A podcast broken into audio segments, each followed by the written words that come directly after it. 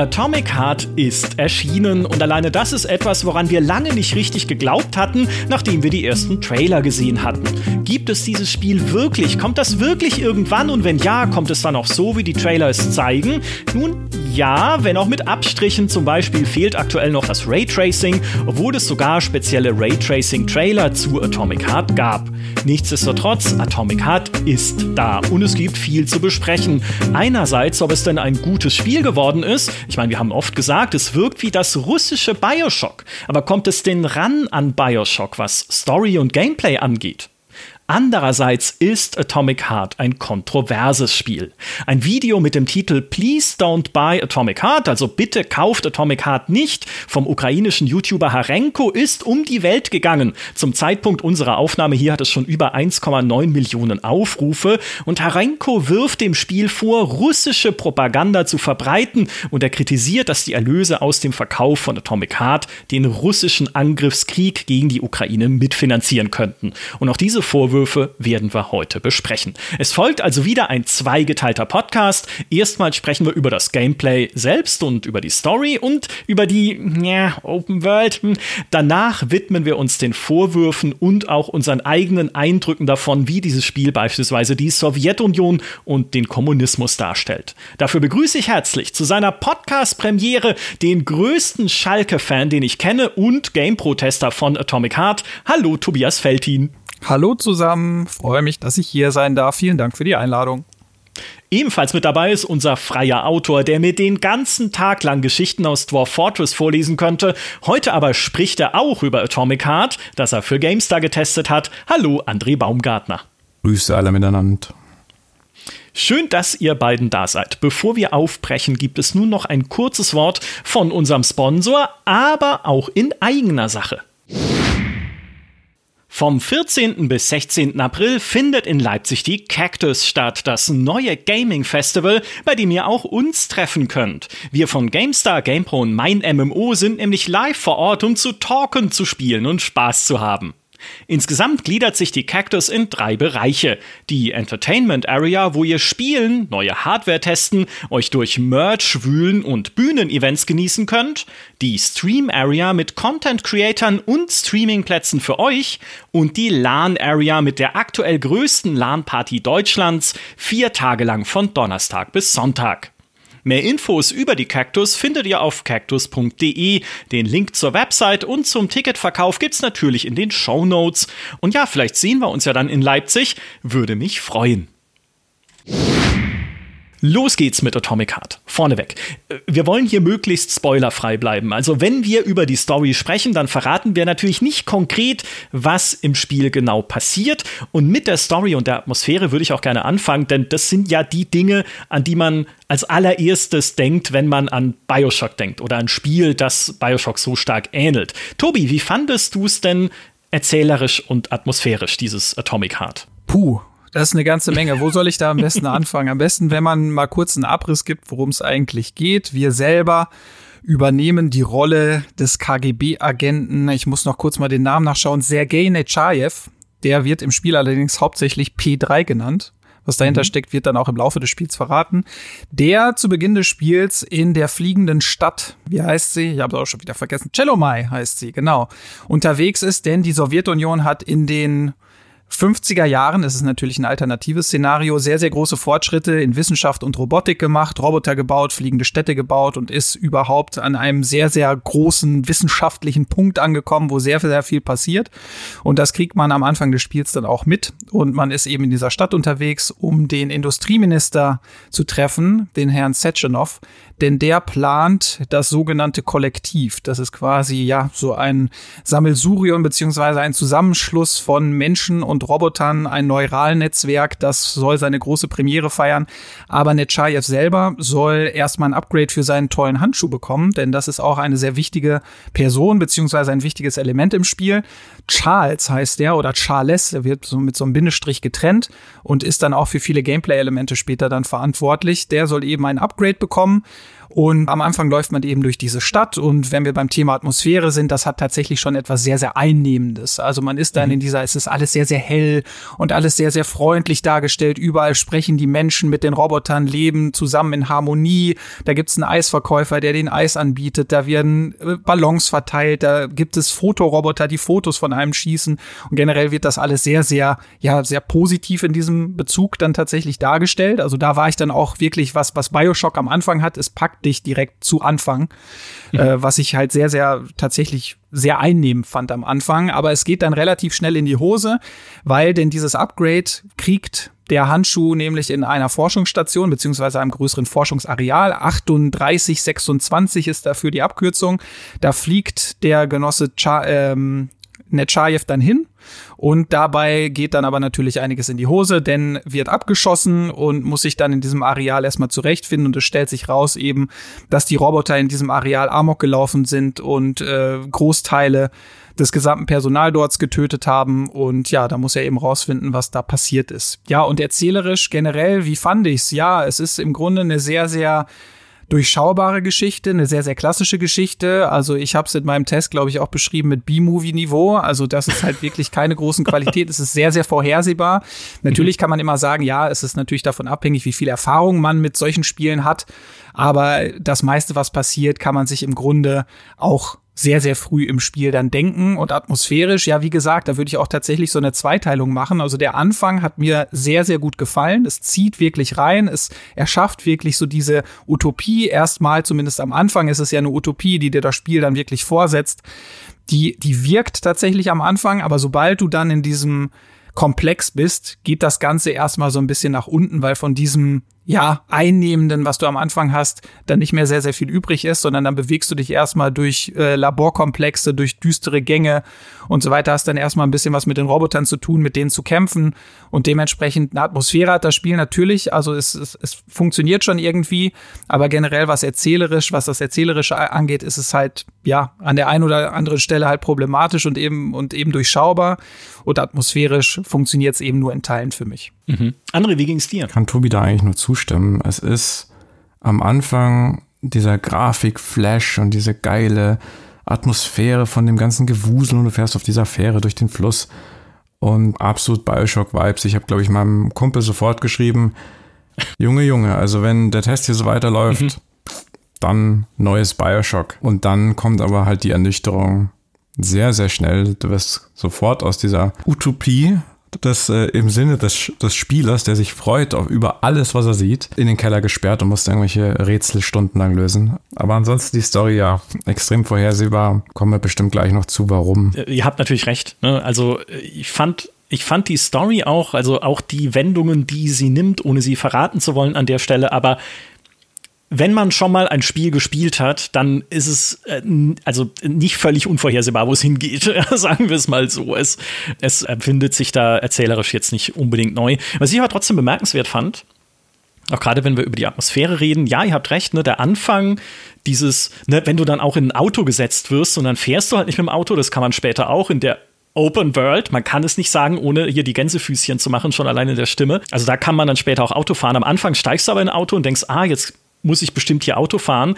Und dann kommt so ein fliegender Hummelroboter, nimmt dein Auto und trägt es durch die Luft und du fliegst dann aus dieser Stadt raus und siehst auch die Stadt, wo es angefangen hat, ist eigentlich in den Wolken, ne, hoch oben, eine technologische Meisterleistung und man fliegt dann da drum rum und fliegt runter zur Erde und dadurch die. Und ich fand das, ich dachte, wow. Ja, also mir ging es da wie Tobi dann auch am Anfang dachte, oder wie, wie André auch und dachte mir, wenn das so weitergeht, holla, okay, da haben sie richtig Mühe reingesteckt. Es geht so nicht weiter. Ja, es gibt trotzdem aber immer mal wieder Momente oder auch äh, Schauplätze im Spiel, wo ich mir dachte, das ist ja richtig detailverliebt gestaltet. Ne? Also man kommt auch später in Museum und das ist nicht wie das Museum in Bioshock 2, möchte ich sagen. Weiß ich gar nicht. Es gibt doch, ne, oder Bioshock, also es ist ja wieder Museumslevel in Bioshock, der äh, zwar auch super gemacht war, aber dieses Museum in Atomic Heart ist riesig und hat sehr viele Ausstellungsstücke, zu denen es jeweils auch dann kleine Texttäfelchen gibt, die man sich noch durchlesen kann. Plus dann irgendwie noch an der Wand eingeblendete geschichtliche Informationen. Und also die haben wirklich ein komplettes Museum eingerichtet für ihre Spielwelt. Ich dachte, okay, also da steckt Liebe drin. Das hat man dann schon gemerkt, finde ich. Da ist mir ein interessantes technisches Detail aufgefallen. Und zwar ist ja bei den meisten Postern, fast alle Schrift in dem Spiel an den Wänden ist ja eigentlich russisch. Ja, stimmt. Und du kriegst so eine Einblendung mit einer groben Übersetzung, mhm. zumindest der Überschrift von dem Poster oder dem Artikel. Und ich glaube, dass dieses Textfenster, das da eingeblendet wird, dass das eine gewisse Größe nicht überschreiten konnte, weil sie ja dann tatsächlich doch den Schritt gegangen sind, bei diesen Tafeln im Museum und so, deutsche Texte an den Wänden auch zu haben. Da mussten ja Texturen geändert werden oder wie auch immer das gemacht wird. Das äh, fand ich überraschend. Das ist uneinheitlich irgendwie, aber ich denke, dass diese Textfenster einfach nicht größer sein durften. Ja, wahrscheinlich, ja. Fand ich aber auch, also habe ich auch so gedacht, hä? Bei dem Flug mit dem Auto kriegst du auch den ersten Kontakt mit dem supergeilen Soundtrack. Hm. Der Soundtrack. Ja, das ist überragend. Wie viele Lieder äh, sind irgendwie im Abspann? Lizenzierte Lieder? 90? 96. Boah. Man muss natürlich sagen, es sind mehrere Mixes von dem gleichen Lied, ähm, die in diese Zählung mit reingehen. Und äh, natürlich sind auch klassische Lieder, die ja eigentlich rechtefrei sind, weil Mozart hunderte Jahren tot ist. Ähm, aber du lizenzierst natürlich die Performance des Orchesters, das diese Aufnahme gemacht hat. Und das ist wirklich super eingesetzt. Also da tatsächlich, was Sound angeht und äh, Musikkulisse, klasse.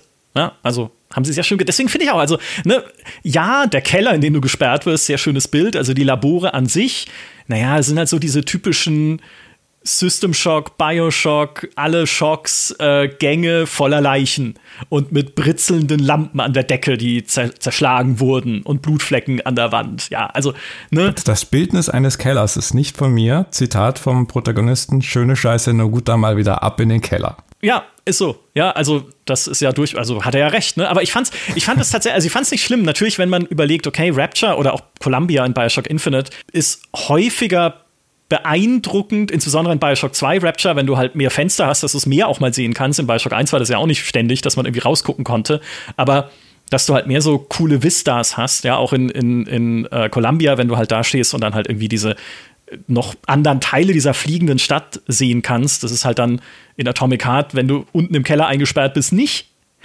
Muss aber sagen, fand ich nicht so störend. Weil auch diese, ich bin gerne im Keller, einfach vielleicht. Ne? Vielleicht kann man so zusammenfassen. Deswegen fand ich es so schlimm. Und ich hatte tatsächlich über weite Strecken das Gefühl, ja, Dinge wiederholen sich, Gegnertypen wiederholen sich extrem, ne, muss man sagen. Das äh, merkt man dann auch. Das ist halt auch nicht mit einem gigantischen Budget entstanden, wahrscheinlich Atomic Heart. Nichtsdestotrotz, ich habe sehr oft wirklich bei ihren Schauplätzen das Gefühl gehabt, da haben sie sich wirklich Mühe gegeben, das Detail verliebt und einfach schön zu bauen. Ja. Bei der Haupthandlung auf jeden Fall. Bei der Haupthandlung, ja. Die Testlabore sind ein bisschen, es soll wahrscheinlich auch so sein. Aber es sind halt immer die, die so graue Bunker mit oft gleichen Rätselräumen. Da würde ich tatsächlich aber auch eine Zweiteilung machen. Also ich glaube, das ist hier so ein bisschen auch der, der Punkt bei Atomic Heart. Hm ja, Michael, ich gebe dir recht. Also detailverliebt sind sie halt wirklich in diesen Hauptmissionen. Äh, da findet man halt sehr viele Details. Also man kann ja auch zig Schränke durchsuchen und so weiter. Und dann gibt es ja auch diese, wie werden die im Spiel genannt, wo man sich dann Briefe und Notizen und so weiter durchlesen kann. Da gibt's ja auch zig davon. Und da steckt ja auch echt viel drin tatsächlich, was so auch Background gibt und so weiter. Wisst ihr gerade den Namen, wie die heißen? Lampen? Oder Laternen oder so? Ja, Lampe, Birnen? Glocke. Birnen. Birne, ja. Oder Birne, mhm. genau, richtig. Das fand ich auch toll. Also natürlich, wenn man, wenn man einen Test macht, hat man natürlich nicht die Zeit, sich alles davon durchzulesen, aber sowas finde ich immer sehr atmosphärisch. Aber da ja. sind die Details halt deutlich größer, zumindest war das mein Eindruck, als dann in der und ich mache diese Anführungszeichen jetzt auch, wie Micha eben, Open World, was dann ja doch, ein, es hat zwar auch schöne Ausblicke und es gibt ja auch diese gigantischen Statuen und in der, auf, im Himmel ja. fliegen dann auch diverse Maschinen und so weiter rum. Aber so gerade wenn es darum geht, also wenn ich jetzt diesen, diesen Außenbereich, dieses Außenareal dieser 3826 Anlage, die jetzt zum Beispiel mit einem Columbia oder halt einfach mit einem Rapture vergleiche, sind, ist das halt einfach nochmal eine ganz andere Qualität, weil so ein Rapture ist halt einfach eine Stadt am Meeresgrund. Das ist automatisch schon irgendwie spannend.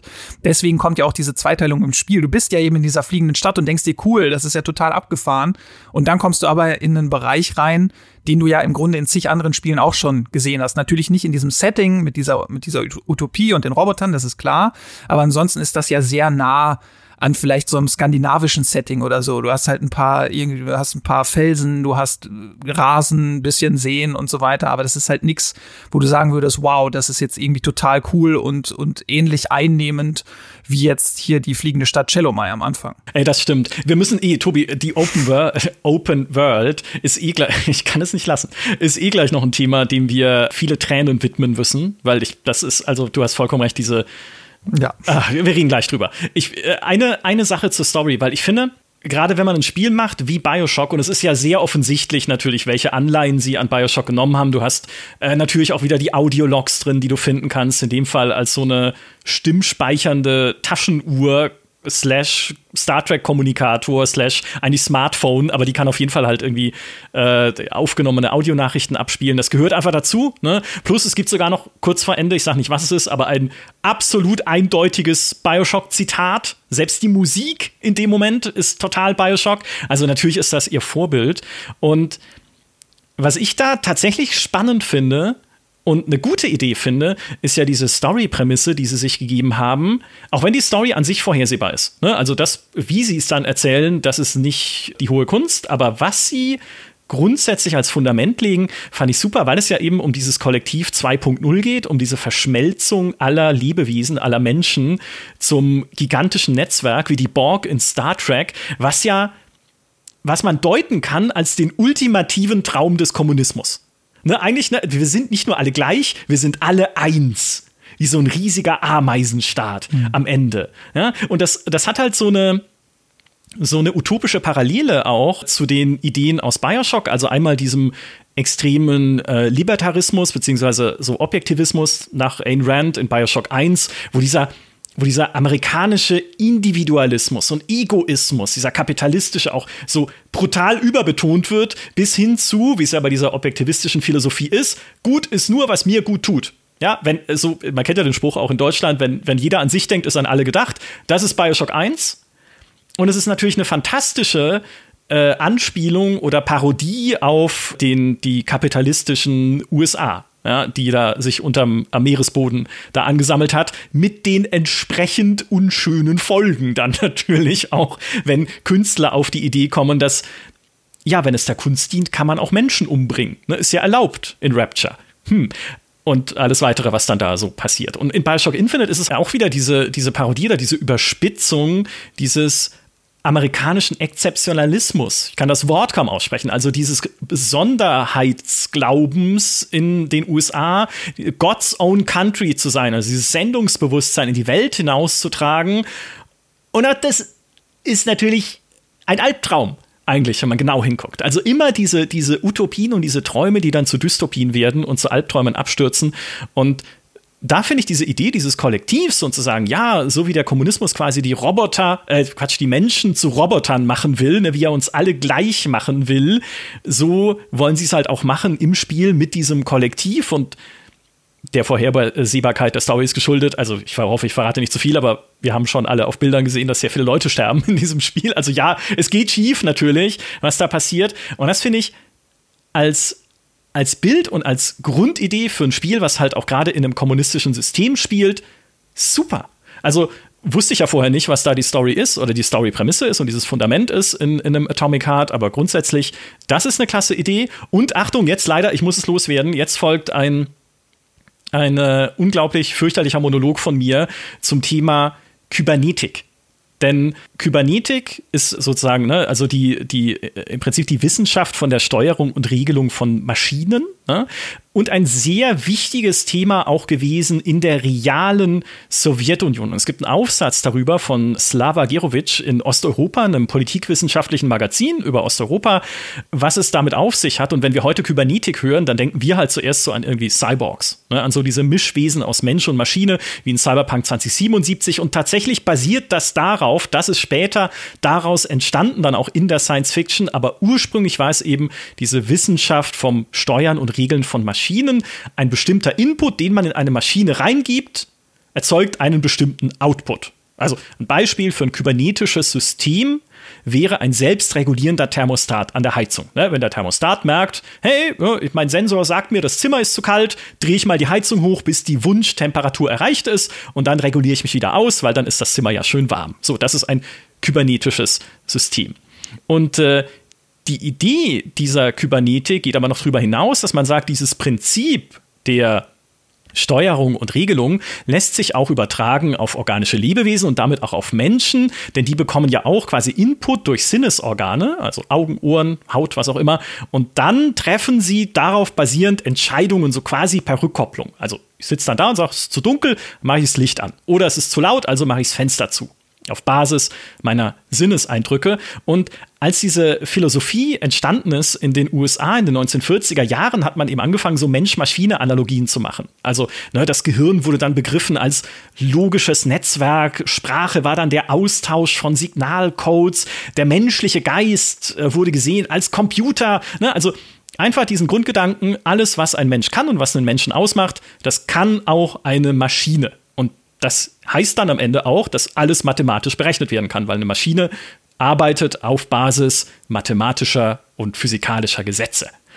Und dann ging es nochmal einen Schritt weiter und man hat gedacht, Moment, wenn das für einzelne Menschen gilt, dann gilt das auch für ganze Gesellschaften. Also wenn man Input in eine Gesellschaft hineingibt in Form von Kommunikation, Propaganda, Ausbildung, dann kann man auch diese Gesellschaft steuern nach den gewünschten Ergebnissen. Und auch das müsste sich doch mathematisch berechnen lassen. Und was heißt das? Macht. Ja, also damals war die, die große Angst, die auch dann in den USA die CIA gepackt hat, dass die Sowjetunion diese kybernetische Idee nutzen könnte, um ihre Bevölkerung zu ultimativen Kommunisten auszubilden, indem man halt auf Basis von mathematischen Berechnungen genau festlegt, was man dafür irgendwie manipulieren muss oder was man denen dafür beibringen muss oder wie auch immer man das halt dann aussteuern muss. Also dass die, die sowjetische Wissenschaft einen Weg gefunden hat, ihre Macht über die Bevölkerung und ihre Kontrolle noch weiter zu, zu zementieren auf Basis der Kybernetik. So wie bei Robotern. Ne? Also schon allein da sehr äh, klare äh, Bezüge zu der Story von Atomic Heart. Und dann hat diese Kybernetik aber in der echten Welt ganz lustige Schleifen gedreht, weil ich habe schon gesagt, sie stammte ursprünglich aus den USA und da gab es auch den Kybernetik-Vordenker, den Norbert Wiener, der eigentlich Kommunismus und Kapitalismus abgelehnt hat, der war Pazifist, der hat gesagt, beides bringt die Gesellschaft aus, aus dem Gleichgewicht, sowohl dieses, dieser ewige Kreislauf aus äh, irgendwie Geld verdienen und dann doch wieder pleite gehen im Kapitalismus, als auch in der in der kommunistischen Welt diese, diese strikte Kontrolle von Kommunikation und Gesellschaft, das ist doch beides Mist.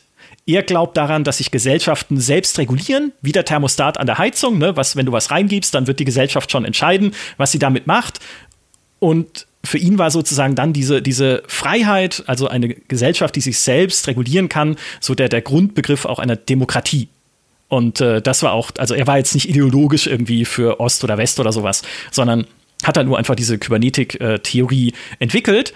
So, und in der Sowjetunion saß Josef Stalin und hat gesagt: Moment, wenn die Amerikaner, und das war damals eine, eine, Idee, die dann viel diskutiert wurde in den USA, oder es waren generell halt, äh, gab es Konferenzen und sowas, aber Stalin hat gesagt, Moment, wenn das in den USA so bedeutsam ist, dann ist das sass für mich. Ja, ich habe ein Jugendwort gebraucht. Ne? Also Stalin war dem gegenüber natürlich skeptisch, weil er gesagt hat, was in den USA cool ist, davon lassen wir Sowjets hier die Finger. Doch dann hat das in den USA an Bedeutung verloren. Ne? Norbert Wiener war plötzlich nicht mehr so prominent, das Thema wurde nicht mehr viel diskutiert. Stalin ist gestorben, was passiert in der Sowjetunion? Alle sagen, hey, diese Kybernetik, die ist in den USA ja gar nicht mehr angesagt. Lass uns doch mal gucken, wie spannend das ist. Und dann haben sie tatsächlich aus dieser Kybernetik ein utopisches Großprojekt abgeleitet. Man wollte Computer zu den Maschinen des Kommunismus machen, die landesweit in der Sowjetunion gigantische Datenmengen sammeln und die ganze Wirtschaft und vielleicht sogar Gesellschaft steuern sollen, bis man dann gemerkt hat, dass wenn man all das automatisiert, also all diese gesellschaftlichen und wirtschaftlichen Entscheidungsprozesse, Moment mal, dann hat ja die Parteiführung gar nichts mehr zu sagen.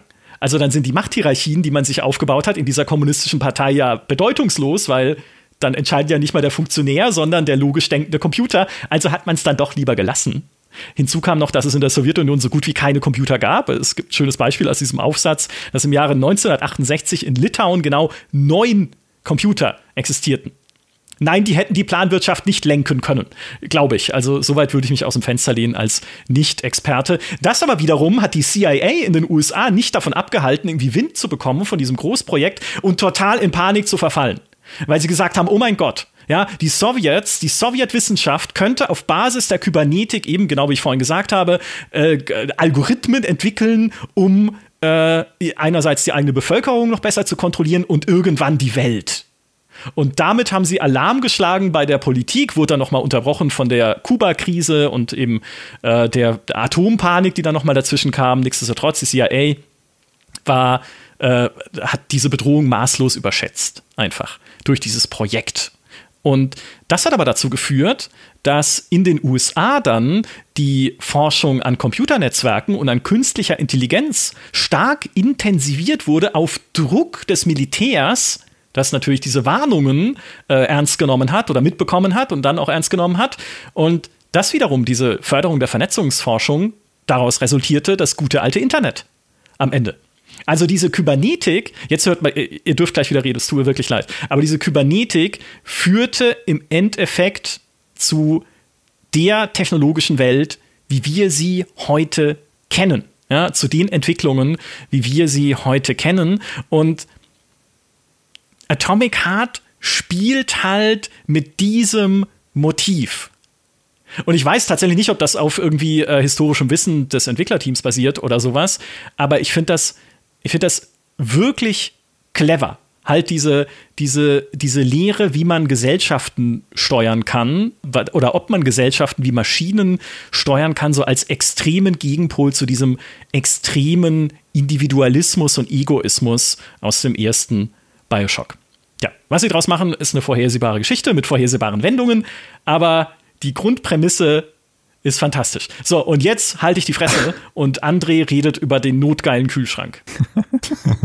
Was für eine Überleitung. Also zu dem, was du gesagt hast, finde ich eigentlich auch ziemlich spannend. Ich denke, dass wenn du in Osteuropa aufgewachsen bist, hast du viel öfter vielleicht Kontaktfläche auch mit diesem Aspekt der Vergangenheit der eigenen und hat das äh, dann, dann kreative Leute schöpfen halt so ein bisschen aus dem aus der eigenen Popkultur oder der eigenen generellen Wahrnehmung natürlich, die sie über ihr ihr Umfeld und ihre Kultur haben. Ja. Da ist es ihr ja nur ihr gutes Recht, wenn die Amerikaner regelmäßig ihre eigene Kultur selbstironisch, selbstkritisch oder dystopisch aufgreifen, dann äh, dürfen die das natürlich auch. Warum nicht? Und ich finde die Idee, dass Computer als Vorbild für die Steuerung von Menschen herhalten könnten, ein bisschen seltsam, äh, weil ja der Mensch sich ausgedacht hat, wie Computer zu funktionieren haben.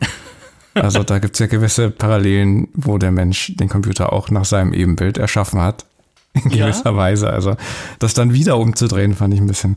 Naja. Hey, aber ich meine, da sind ja auch die Parallelen da wieder zur aktuellen KI-Forschung und zu dem, was mhm. äh, da gerade passiert und wie an allgemeiner künstlicher Intelligenz geforscht wird, die ja die, also ne, das wollen wir jetzt nicht weiter vertiefen, wir reden immer noch über Atomic Heart, aber ich fand auch, das ist auch eine, also diese ganze Erzählung könnte ja auch aktuelle Relevanz haben, wenn wir ne, über sowas wie KI und wie sie uns vielleicht überlegen sein könnte oder wie sie unser Leben verändern könnte und welche Auswirkungen sie haben wird und wie sie uns prägen wird, wenn man darüber nachdenkt, da hätte man ja viel zu sagen können, auch äh, in einem Atomic Heart. Ne? Also muss jetzt nicht sein, hätte ich jetzt nicht von ihnen verlangt oder so, aber es wäre ein, eine potenzielle Möglichkeit gewesen, die da drin steckt in dieser Thematik. Das ist halt die große Tragik von Atomic Heart, weil du hast die Bausteine da drin und die Ideen, die sind schön unverbraucht. Du hast die ganze Zeit beim Spielen das Gefühl, das hätte was richtig Großes sein können, ne? mit einem unterschwelligen Ton wie in Bioshock mit äh, schön mit Wissenschaft unterfüttert, wie Bioshock Infinite zum Beispiel. Da hätte ein richtiger Meilenstein draus werden können. Und das Einzige, woran es halt scheitert, ist die erzählerische Qualität. Ja, es ist ja nicht vorhersehbar, weil man die Art Spiel schon oft gespielt hat und dann weiß, ja, wahrscheinlich ist der Bösewicht einer von den Leuten, die in den ersten drei Minuten gezeigt wird. Oder irgendeine so Faustregel. es ist vorhersehbar, weil die Lösung die ganze Zeit dem Protagonisten aufs Brot geschmiert wird Und er ist aber bis zum Ende, ähm, er braucht bis zum Ende, bis er es glaubt. Na, und dann kommt halt das Finale daraus resultierend, dass er endlich checkt, okay, da ist ja doch was dran. Aber äh, das ist halt erzählerisch eine Katastrophe. Du musst ja den Suspense halten, du musst das Gefühl geben, dass der Spieler mit der Figur zusammen die Hintergründe herausfindet. Aber er kriegt die Hintergründe erzählt, er glaubt sie nicht, er kriegt sie wieder erzählt, er glaubt sie nicht, er findet kleine Hinweise drauf, er glaubt sie nicht. Und dann findet er einen besseren Hinweis und er glaubt er sie. Es ist halt erzählerisch einfach eine Katastrophe. Ja, dieser Hauptcharakter ist halt an sich überhaupt eine Katastrophe. Also nicht nur wie er redet, ne, auch so pseudo cool und lustig. Also das geht fast noch. Ich würde sagen, das stört mich jetzt nicht so sehr. Nathalie hat ja auf Russisch gespielt und mhm. sie meinte, er wäre angestrengt gern amerikanisch im Russischen. Ah ja, Okay, ja, so wirkt es auch ein bisschen. Genau, also sowieso, ich will gerne, ich wäre gerne ein amerikanischer Actionheld, aber ich bin einfach nicht cool. Ich fand aber tatsächlich auch diese, äh, dieses Wissensdefizit. Es gibt ja auch wirklich eine Szene, wo er sagt, ich verstehe das alles nicht, aber ich glaube dir. Und da bin ich voll bei Tobi. Das ist mal, also wenn das kein B-Movie, keine B-Movie-Line ist, dann weiß ich aber auch nicht. Also wo du wirklich halt so denkst, okay, Dolph Lundgren hätte es nicht schöner sagen können. Jetzt in dem Moment. Ich verstehe das alles nicht, was hier passiert. Aber ja, ich glaube, es ist nicht gut. Und jetzt äh, nehme ich irgendwie eine Waffe und schau mal, was ich tun kann. Es ist halt einfach auch eine super vertane Chance, weil der Hauptcharakter macht halt auf mich, und das habe ich, glaube ich, habe hab ich, glaube ich, in unserem Chat zum Spiel dann auch mal fallen lassen, dass der, dass der Protagonist halt an keiner Stelle so wirkt, wirklich wie ja, dass er in dieses Szenario irgendwie passt. Also er will ja irgendwie gezwungenermaßen wirklich so ein amerikanischer Held irgendwie sein. Also zumindest hat er für mich diese Durchzeichnung komplett und er wirkt für mich an vielen Stellen einfach wie mhm. der doofe kleine Bruder von BJ Blazkowicz, weil er halt einfach einfach die ganzen Situationen nicht checkt. Und ähm, wenn wir jetzt zum Thema vielleicht Humor dann auch äh, hinleiten wollen, notgeiler Kühlschrank ist ja eben schon gefallen. Für mich hat sich ein mhm. Großteil des Humors wirklich, zumindest im Großteil der Spielzeit, daraus gezogen, dass er selber immer sehr, sehr, ja, er ist sehr, sehr aggressiv und rastet halt gerne mal aus und fährt dann einfach alle irgendwie an, halt die Fresse oder was auch immer. Das hatte für mich tatsächlich einfach eine gewisse, ja, einen gewissen humoristischen Touch. Also irgendwann hat es mich tatsächlich auch ein bisschen genervt, weil es halt wirklich ständig vorkommt. Und da kann ich zumindest einen kleinen Ausblick geben. Es wird, und das hat mich wirklich äh, auch überrascht, es wird ein Stück weit erklärt, warum das so ist am Ende. Ja, aber äh, trotzdem war das so, es hat auch irgendwie nicht so gepasst. Also das an vielen Stellen passt in diesem Spiel irgendwie was nicht zusammen. Du hast es jetzt gerade auch sehr schön deinen Monolog vorgetragen, weil selbst wenn die Entwickler diesen Hintergrund gehabt hätten, beziehungsweise darauf hätten anspielen wollen, haben sie sich das ja alles allein, und das hat André eben ja schon gesagt, durch die Erzählung kaputt gemacht. Also sie hätten ja diverse vielleicht Ausblicke geben können, vielleicht auch schon ein bisschen Fragen stellen können, den Bezug vielleicht zur, zur Moderne dann herstellen können. Ich meinte so gerade jetzt die Frage, du hast es ja auch schon gesagt, also irgendwie werden uns die Roboter ersetzen. Das ist ja auch eine aktuelle Situation. So, die Maschinen arbeiten, die äh, Arbeiter singen. So, was macht der Mensch dann, wenn die ganzen Roboter unsere Tätigkeiten übernehmen? Das ist ja zum Beispiel auch eine Frage, die in, in Atomic Heart dann weniger gestellt wird, aber so habe ich das Spiel ja verstanden. Die Roboter übernehmen alle unsere Arbeiten in jedem gesellschaftlichen Bereich. Das wird ja auch am Anfang dann so ein bisschen angerissen, aber dieser Teil wird natürlich ausgeklammert. Aber ja, sehr interessant tatsächlich. Gleichzeitig wird aber auch mehrfach thematisiert, dass, oder mehrfach an der Seite thematisiert, dass du dann äh, Physik studieren kannst, indem du dich ans Kollektiv anschließt und dir das Wissen einfach wie in der Matrix runterlädst und dann in kürzester Zeit Professor bist oder was auch immer du sein willst. Klavier lernen, alles. Ja, das ist ja durch, die, durch dieses Polymer, das ist ja quasi das Plasmid von Atomic Heart, einfach eine, eine Substanz, die kondensiert Wissen speichern kann und dann fließt du das halt an dein Brain an und bist halt, genau wie du sagst, ne, bist halt dann irgendwie Wissenschaftler oder kannst super gut kochen oder so. Also es ist einfach Wissen in der Kapsel sozusagen, was du dir reinziehen kannst. Und ich finde auch, das ist ein tolles Motiv. Auch daraus könnte man doch, ich könnte eine ganze vielleicht keine gute, aber ich könnte mir eine ganze Fernsehserie auf der Basis ausdenken. Was wäre, wenn wir einfach jedes Wissen, das wir haben wollen, einfach in unser Gehirn lesen könnten? Ich glaube, ich würde verrückt werden dann. Allein, ich meine, guck doch mal, was ich bei diesem Kybernetik-Ding gemacht habe. Allein das ist ja schon Wahnsinn gewesen. Ich habe mir die ganzen Aufsätze und sowas durchgelesen darüber. Hey, stell dir vor, ich könnte das mit allem allen beliebigen Themen der Welt machen. Da müssten sie mich wahrscheinlich irgendwie äh, einsperren oder sowas. Das ist generell, glaube ich, also äh, vielleicht um das, um dieses Storytelling-Thema nochmal abzuschließen, auch was da noch draus hätte werden können. Ich habe die ganze Zeit beim Spielen von Atomic Heart, auch als diese ganzen Sachen halt im Spiel erklärt werden und wie sie halt auch Dinge andeuten, die in der restlichen Welt passieren, ich habe mir die ganze Zeit coole oder vielleicht auch nicht so coole, aber sie waren in meinem Kopf, Ideen ausgemalt, was da noch für Twists drin stecken könnten. Hey, vielleicht das, ja, vielleicht passiert dann das und dann da ist das noch. Nichts davon ist dann drin. Ne? Alles, was dann passiert, ist total linear und das, das finde ich immer am allerschadesten, wenn sozusagen mein eigenes verrücktes Gehirn mir viel äh, kreativere Ideen gibt, wie das Spiel oder was das Spiel halt noch mit dem, äh, was es sich halt als, als Setting gegeben hat, was es noch damit anfangen könnte und dann passiert es einfach nicht. Ja, was stattdessen halt dann passiert ist, man trifft eine Fabrikatormaschine, die äh, Sex mit ihr haben möchte. Der Notgeile. Wie ist das Zitat aus dem Spiel, André, mit dem, mit dem Kühlschrank? Es erinnert mich ein bisschen an meinen kürzlichen Test von Hi-Fi, Rush, wo du ja regelmäßig so einen hilfreichen Roboter triffst, der dir ständig irgendwelche Tutorial-Tipps gibst und auch mal möchte, dass du ihn schlägst, um halt das Kämpfen zu trainieren. Das hat dann auch so eine leichte anzügliche Note. Und das ist quasi dasselbe auf ähm, Steroiden.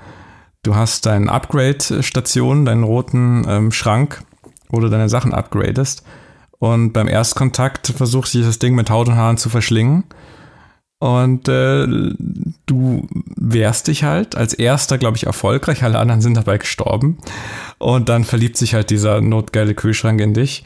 Äh, und das Zitat aus dem Spiel ist halt bei der dritten, vierten Begegnung, oh, nicht schon wieder dieser Not, irre notgeile Kühlschrank. Das gilt für alles. Also es auch, es tritt ja dann später im Spiel auch noch so diese Ballerina-Roboter auf, die man auch schon kennt von Artworks aus Atomic Heart, wo dann auch dein Hauptcharakter so sagt, hey, die sehen ganz schön heiß aus. Und ich halt denke, okay, also, ja, also, mein, ja, sind wir zwölf oder, also, ne, was einfach ein bisschen eine, eine unangenehme Situation ist, aber Sie versuchen all das zu erklären, immerhin. Also sie erklären irgendwie, ja, der Kühlschrank wurde halt, der wurde halt umprogrammiert, ja, von jemandem mit einem komischen Sinn für Humor. Und auch dieses mit den Ballerinas, auch das wird erklärt in der Story, aber ich finde, diese Erklärungen sind halt so aufgesetzt, einfach eher dafür, halt diesen, ja, diesen Penela-Humor da reinbringen zu können. Also das Gefühl hatte ich zumindest. Also jetzt auch nichts, wo ich die ganze Zeit äh, zusammengezuckt bin, weil es so schrecklich ist. Aber ich finde, es hätte, also es hätte es nicht gebraucht es, es wirkt, also es reißt mich dann auch irgendwie so aus dieser Immersion raus. Ähm, hier, ne, ich meine, du bist ja immer noch in der Forschungsanlage unterwegs, die unter einer Katastrophe leidet, wo äh, ganz viele Menschen gestorben sind, wo es halt eine, eine klare Dystopie ist, auch eine, die gesellschaftlich was zu sagen haben könnte. Aber was stattdessen daraus gemacht wird, ist, dass der Kühlschrank dir sagt, steck in mich rein, was du möchtest. Aber in Bezug auf Waffen, die, da, die er dann upgradet. Ah. Du findest ja auch unzählige Textlogs im ganzen Spiel. Da können wir vielleicht gleich mit der Open World nochmal drauf kommen. Und diese Textlogs, die sind teilweise echt gut geschrieben. Also auch die deutsche Übersetzung ist top.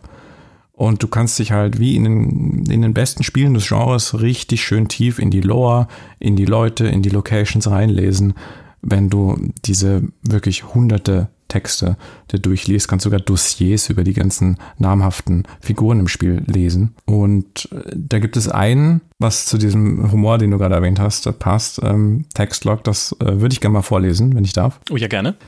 Tamara, entweder funktionieren unsere Augen einfach unterschiedlich oder mit dir stimmt etwas nicht und du solltest mal mit Pavlov reden. Es tut mir wirklich leid, aber ich sehe am Tor nichts, was aussieht wie zwei Pimmel, die obszöne Gesten ausführen. Das sind einfach zwei Blumenmuster oder sowas in der Art. Hör also bitte auf, dich ständig mit mir darüber, bei mir darüber zu beschweren und ständig allen diese abgebildeten Pimmel zu zeigen. Hier leben auch Kinder, die sind sehr leicht zu beeindrucken. Das ist nett. Aber wieder dieser Penela-Humor, den du auch eben schon angesprochen hast. Und das ist zumindest das auch, was mich an diesen Stellen immer total rausgerissen hat. Weil bis zu diesem Punkt, fand ich zumindest, wo der Kühlschrank da das erste Mal wirklich auftaucht, ist das Spiel ja noch vergleichsweise ernst. Und da, in diesem Moment, bricht das alles vollkommen zusammen, wo man sich denkt, was ist das hier? Das ist ja wirklich schon übergriffig, so wie der reagiert. Also das kann ich mir vorstellen, dass es manche Leute wirklich einfach total abschreckt in dem Moment. Äh, und es passt halt für mich auch einfach nicht, weil es gibt immer so diese Spitzen, wo das vorkommt, wie jetzt auch zum Beispiel diese Nachricht von, von André, die André vorgelesen hat. Aber das sind immer so Spitzen, wo ich mir denke, hey, wo wolltet ihr hin mit diesem Spiel? Also ihr baut das zwar irgendwie ein, mhm. aber das, das, das gibt dem Spiel nichts. Also vielleicht, dass man vielleicht mal irgendwie grinst, aber auch gerade dieser Kühlschrank, der macht das ja immer und immer wieder, zumindest am Anfang, und später spielt das überhaupt keine Rolle mehr. Da fehlt auch die, die unterschwellige Angst davor, dass ja alles mitgelesen wird in so einem Regime, ne? Das hast du nirgendwo, dass du das rausspürst, dass die Leute ein bisschen mit Bedacht äh, drüber reden. So äh, zum Beispiel, wenn der wenn der die Tamara mag, dann könnte es ja sein, dass wenn das mitgelesen wird, dass die dann weg, die wird einfach abgeholt und man sieht sie nie wieder. Aber der, der macht sich keine Sorgen um die Tamara. Die Tamara macht sich scheinbar auch keine Sorgen, dass sie abgeholt wird, weil sie ständig über so einen Quatsch redet. Also du hast diese Dystopie, die, die fehlt auch einfach manchmal. Ich fände es ja okay, wenn man das punktuell einsetzen würde, wie Tobi auch gerade schon gemeint hat. Ne? Also wenn du, ich meine, ein Fallout lebt ja auch mit von seinem schwarzen Humor und auch von den humorigen Sachen, die du dann in den Computern findest, wenn du dich da reinliest. Ne? Dann hast du ja auch in Fallout 4 irgendwie E-Mail-Nachrichten, wo Leute so eine Art Pen und Paper gespielt haben, halt auf ihren Computern, bevor die Atombombe da eingeschlagen ist.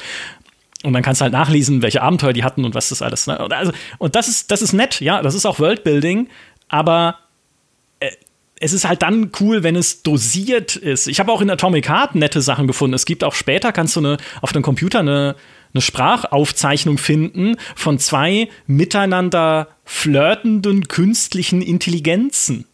Ja, und schön, ja, okay, kann man mal einbauen, aber wenn es dann halt so in your face ist, wie diese, wie diese Tentakelmaschine, ah, der, der Kühlschrank, ja. Das Schlimmste an den Audiologs in E-Mails ist, dass du an dem Bildschirm stehen bleiben musst, um es dir anzuhören. Ja, das stimmt. Leider. Da hätte ich auch, also gut, bei E-Mails ist es klar, das ist immer so, aber ich hätte die, die Audiologs, man muss ja unterscheiden, es gibt die Audiologs, die du aus diesen Taschenuhren holst, die sind mobil hörbar unterwegs, aber die Audiologs innerhalb von E-Mails musst du dir am Computer anhören. Ja, da wäre ich auch gern einfach schon mal weiter gerannt, weil wir haben ja keine Zeit. Wenn wenigstens Untertitel zum Mitlesen mitlaufen ja. würden oder irgendwas Bewegliches, aber es ist halt. Äh. Wobei da teilweise sich dann auch irgendwie fünf Audiospuren überlappen, hatte ich den Eindruck. Also gerade weil der Handschuh ja auch relativ viel mit dir spricht und dann hast du da gerade mhm. noch einen Audiolog und dann passiert irgendwas in der Welt und so weiter. Also das fand ich teilweise wirklich sehr unangenehm und bin dann auch stellenweise einfach irgendwo in der Ecke einfach gestanden, um mir die Sachen in Ruhe anzuhören.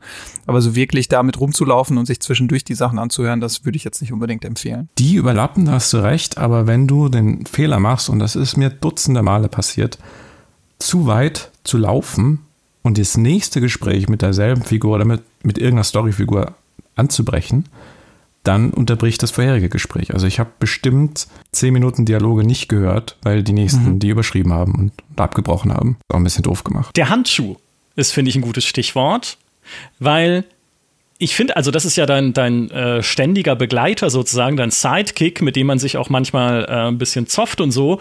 Und hey, okay, vielleicht ist meine Perspektive verzerrt, weil ich vorher Forspoken gespielt habe mit diesem Armreif, der einfach nicht lustig ist und dessen Repertoire sich darauf beschränkt, New York falsch auszusprechen, dessen, also Repertoire an Witz jedenfalls.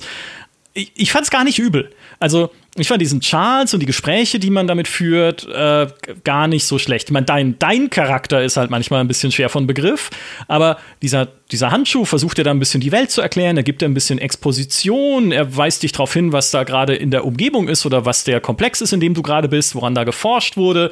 Er weiß auch nicht immer alles, ne, oder so, aber ich fand das eigentlich als Idee und auch in der Umsetzung gut gemacht. Ne? Also, um einfach so ein bisschen dir Kontext zu geben zum Spiel dass du selber halt ein bisschen eine Hohlbirne bist, ist halt was anderes. Ja, er ist, er ist ja nicht nur der Erklärbär, sondern er ist wirklich eine tolle Persönlichkeit, ein super Sidekick, der die ganze Zeit als Gegenpol zu dir dich bei Laune hält eigentlich, ne? Weil er ist das schöne, ausgleichende Gewicht zu deiner Stumpfheit von deinem Charakter, weil er halt wirklich intellektuell auch teilweise mit dir redet und die sich natürlich deswegen auch necken, kleine neckische Bromance, mhm. die aber nie das wird, was sie hätte sein können. Ne? Es wird einmal, einmal wird es eine richtig schöne Bromance, wo der Handschuh sogar zu dir sagt, du bist meine Batterie.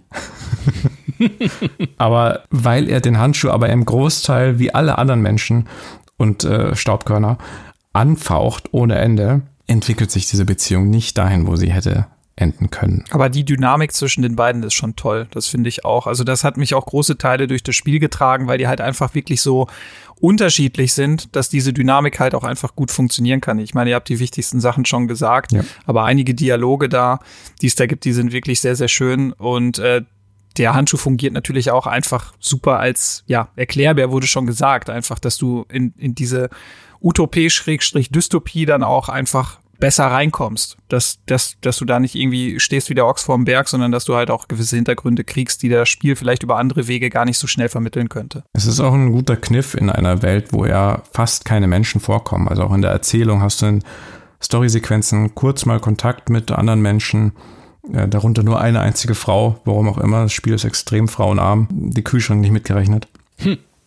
Und äh, ja, und der Handschuh ist der ideale Partner, der dir die Sachen erzählen kann, unterwegs on the fly, statt dass du eben in Zwischensequenzen dir das von anderen Menschen aufs Brot schmieren lassen musst, die ja eh kaum noch da sind. Für mehr Sidekicks in Spielen. Absolut. Will mehr Handschuhe. Will ich sofort unterschreiben. Das ist so.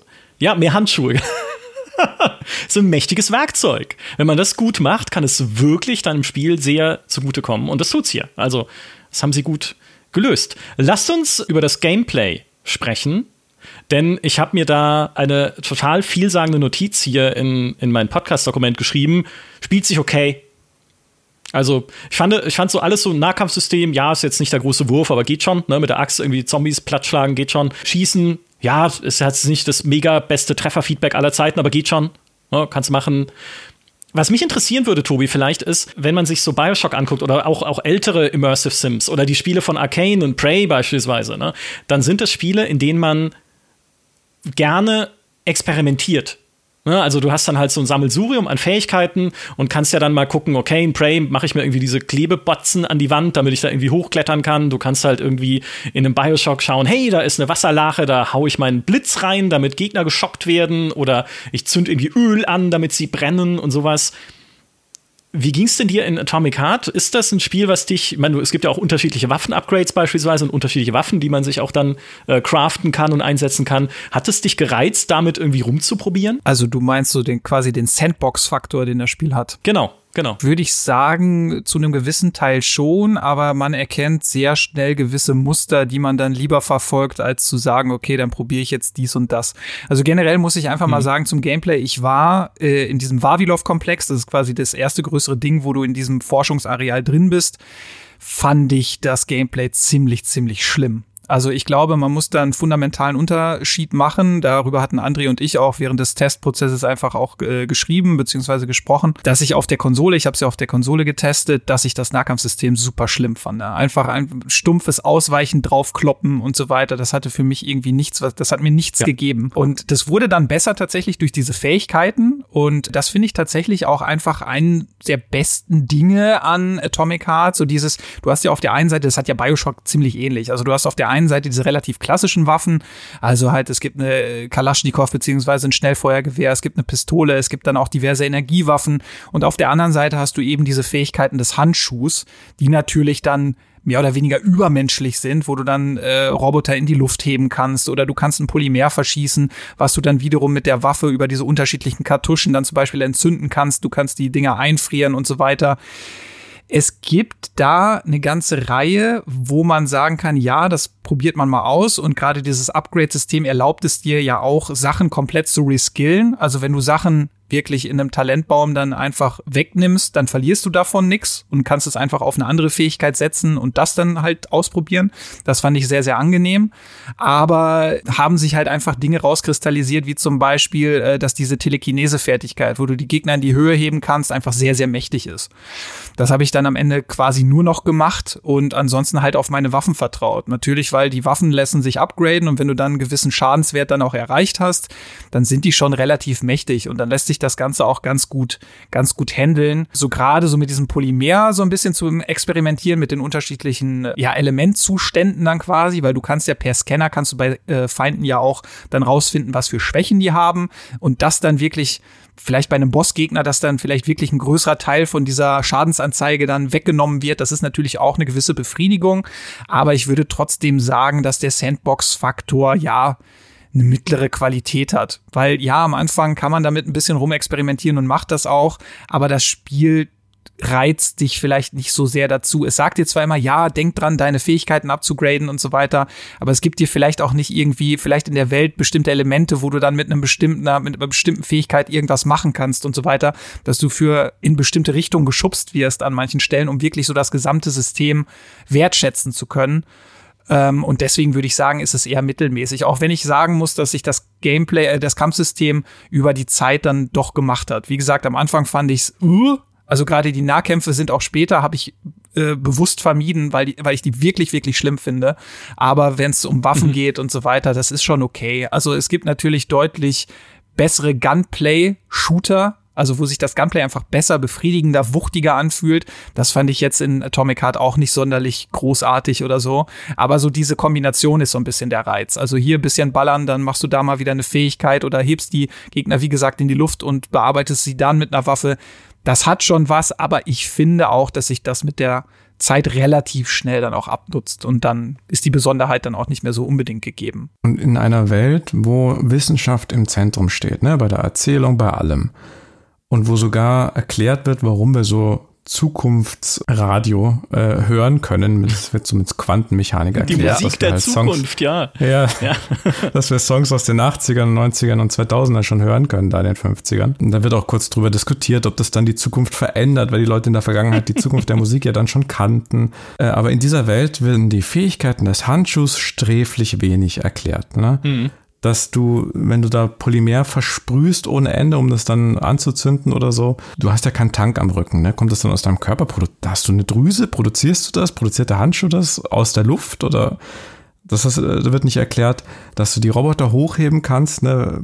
Angenommen, die Roboter sind aus diesem Zauberpolymer und die sind ultra leicht deswegen und deswegen kann der auch Handschuh sie auch leicht hochheben, ohne äh, ein ganzer Abrissbirnenmagnet zu sein, dann wie, wieso können mich die Roboter dann so hart schlagen? Ne? Kraft ist ja Masse mal Geschwindigkeit, wenn die ultra leicht sind, dann sollte das nicht so wehtun, wenn die mich schlagen. Tut's aber. Also da fällt die Wissenschaft flach. Das Gameplay selbst fand ich am PC ausgesprochen leicht. Äh, du hast halt äh, im Nahkampf den Vorteil am Computer, dass du extrem präzise halt mit der Maus alles steuern kannst. Gunplay hilft auch ein bisschen. Und gerade wenn du Ausweichen auf der Maus hast, dann ist dieses um die Gegner rumzirkeln und mit den schweren Angriffen auf den Kopf tätschen äh, da habe ich mich schon sehr schnell sehr überpowered gefühlt. Das heißt, dann ist dann dadurch schneeballmäßig eskaliert, dass ich natürlich alle Medikits verkaufen konnte, zerlegen konnte in Ressourcen, mit den Ressourcen die Waffen besser machen konnte. Und so ist der Schwierigkeitsgrad schnell abgefallen bei mir. Was? Okay, das ist mhm. ja spannend. Ich nicht. Also, aber ich glaube, ich bin auch einfach schlecht. Nee, mir geht's ähnlich, Micha. Also ja. Okay, cool. Weil ich habe ich hab, äh, Medikits getrunken am Ende wie, also äh, als wäre das mein, mein, einfach meine, meine Wasserflasche, die ich dabei habe. So. Am Ende ist ein Unterschied zu am Anfang. Ach so, nee, genau, äh, eher am Ende. Und vor allem, weil ich irgendwann die perfekte Taktik rausgefunden habe gegen diese Efeu-Gegner. Es gibt so einen so einen Gegner, der ist immun gegen Fernwaffen und nur im Nahkampf oh, ja. bekämpfbar. Und das ist, ich habe schon, ich habe, bevor ich ihn getroffen habe, schon in unserem Teamchat eure, eure, euer Wehklagen gelesen. Oh, dieser Efeu-Gegner, oh, nervig. Weil er kommt auch irgendwie siebenmal vor oder sowas mhm. im Spiel. Ähm, also es wird recycelt, wie alle Gegnertypen. Ne? Irgendwann hast du alles gesehen und dann kommen sie halt wieder. Und dieser Efeu-Gegner ist halt äh, sehr schnell, kann dir super gut ausweichen. Aber wenn man den an eine Engstelle lockt und einfach vor ihm steht und auf ihn drauf prügelt, also nicht den Reflex nachgibt, ihm auszuweichen oder entkommen zu wollen, sondern einfach sich vor ihn stellt und sagt, schlag mich ruhig, ich habe die Fähigkeit freigeschaltet, meine, meine Health-Kapseln mit nur einer Hand zu benutzen, während ich dich mit der Axt weiterhin mit der zweiten Hand verprügle, gar kein Problem. Ja, man nimmt halt dann so einige, muss sich also einige Heilmittel dann reinpfeifen, aber hat völlig seinen Schrecken verloren dann in dem Moment. Aber deswegen hatte ich mich gewundert, dass du gesagt hast, du brauchst die Heiltränke nicht, denn doch. Von denen, das war mein. Ich glaube, das erste Drittel habe ich kein einziges gegessen und dann wurde es dann mehr, als sie dann auch immer mehr Gegnermassen auf dich geschickt haben. Das ist auch nochmal so ein Thema. Aber äh, bei mir, ich hatte auch so einen Punkt, wo ich dann quasi eine Methode gefunden hatte. Das äh, habe ich im Test, in dem Screenshot auch erwähnt bei der Unterschrift. Da war es bei mir die Telekinese gepaart mit dem Raketenwerfer. Gegen den ist nämlich auch der Estel Efeu-Typ nicht immun. Hochheben und in der Luft Raketen drauf schießen, tot, fertig. Und wenn man den Luxus hat, dass der in der Oberwelt ist, das passiert mindestens einmal, dann kann man sogar eins dieser roten Autos neben ihn stellen, neben ihn parken. Und wenn das explodiert, ist er instant tot. Die Autos. Ich habe ihn einfach überfahren mit dem roten Auto. Ah. Das ist halt auch so eine kleine Macke. Es gibt nur rote Autos, andere kannst du gar nicht fahren. Ja, dann weiß man wenigstens, wo man einsteigen kann. Das ist doch das ja. die klassische Videospiel-Farbenlehre. Rote Autos fahrbar, alle anderen Schrott. Und danke, dass du, dass du die, die, äh, die Open World und Uberwelt erwähnt hast. Man muss erklären, es ist keine an sich klassische Open World. Also Atomic Heart ist kein Open World Spiel. Diese Open World ist eher eine Verbindungswelt zwischen einerseits optionalen Bunkern mit so Testaufgaben, in denen man weitere Waffenupgrades freischalten kann und natürlich dann den Schauplätzen der Hauptstory, die einfach darin verteilt sind. Aber es ist keine großartig interaktive Welt im Sinne von, dass man da toll noch Sachen entdecken oder erkunden könnte, sondern es gibt die festgelegten Teststationen und es gibt die festgelegten Hauptstory-Standorte und dazwischen ist halt noch eine Welt. Und diese Welt ist fürchterlich.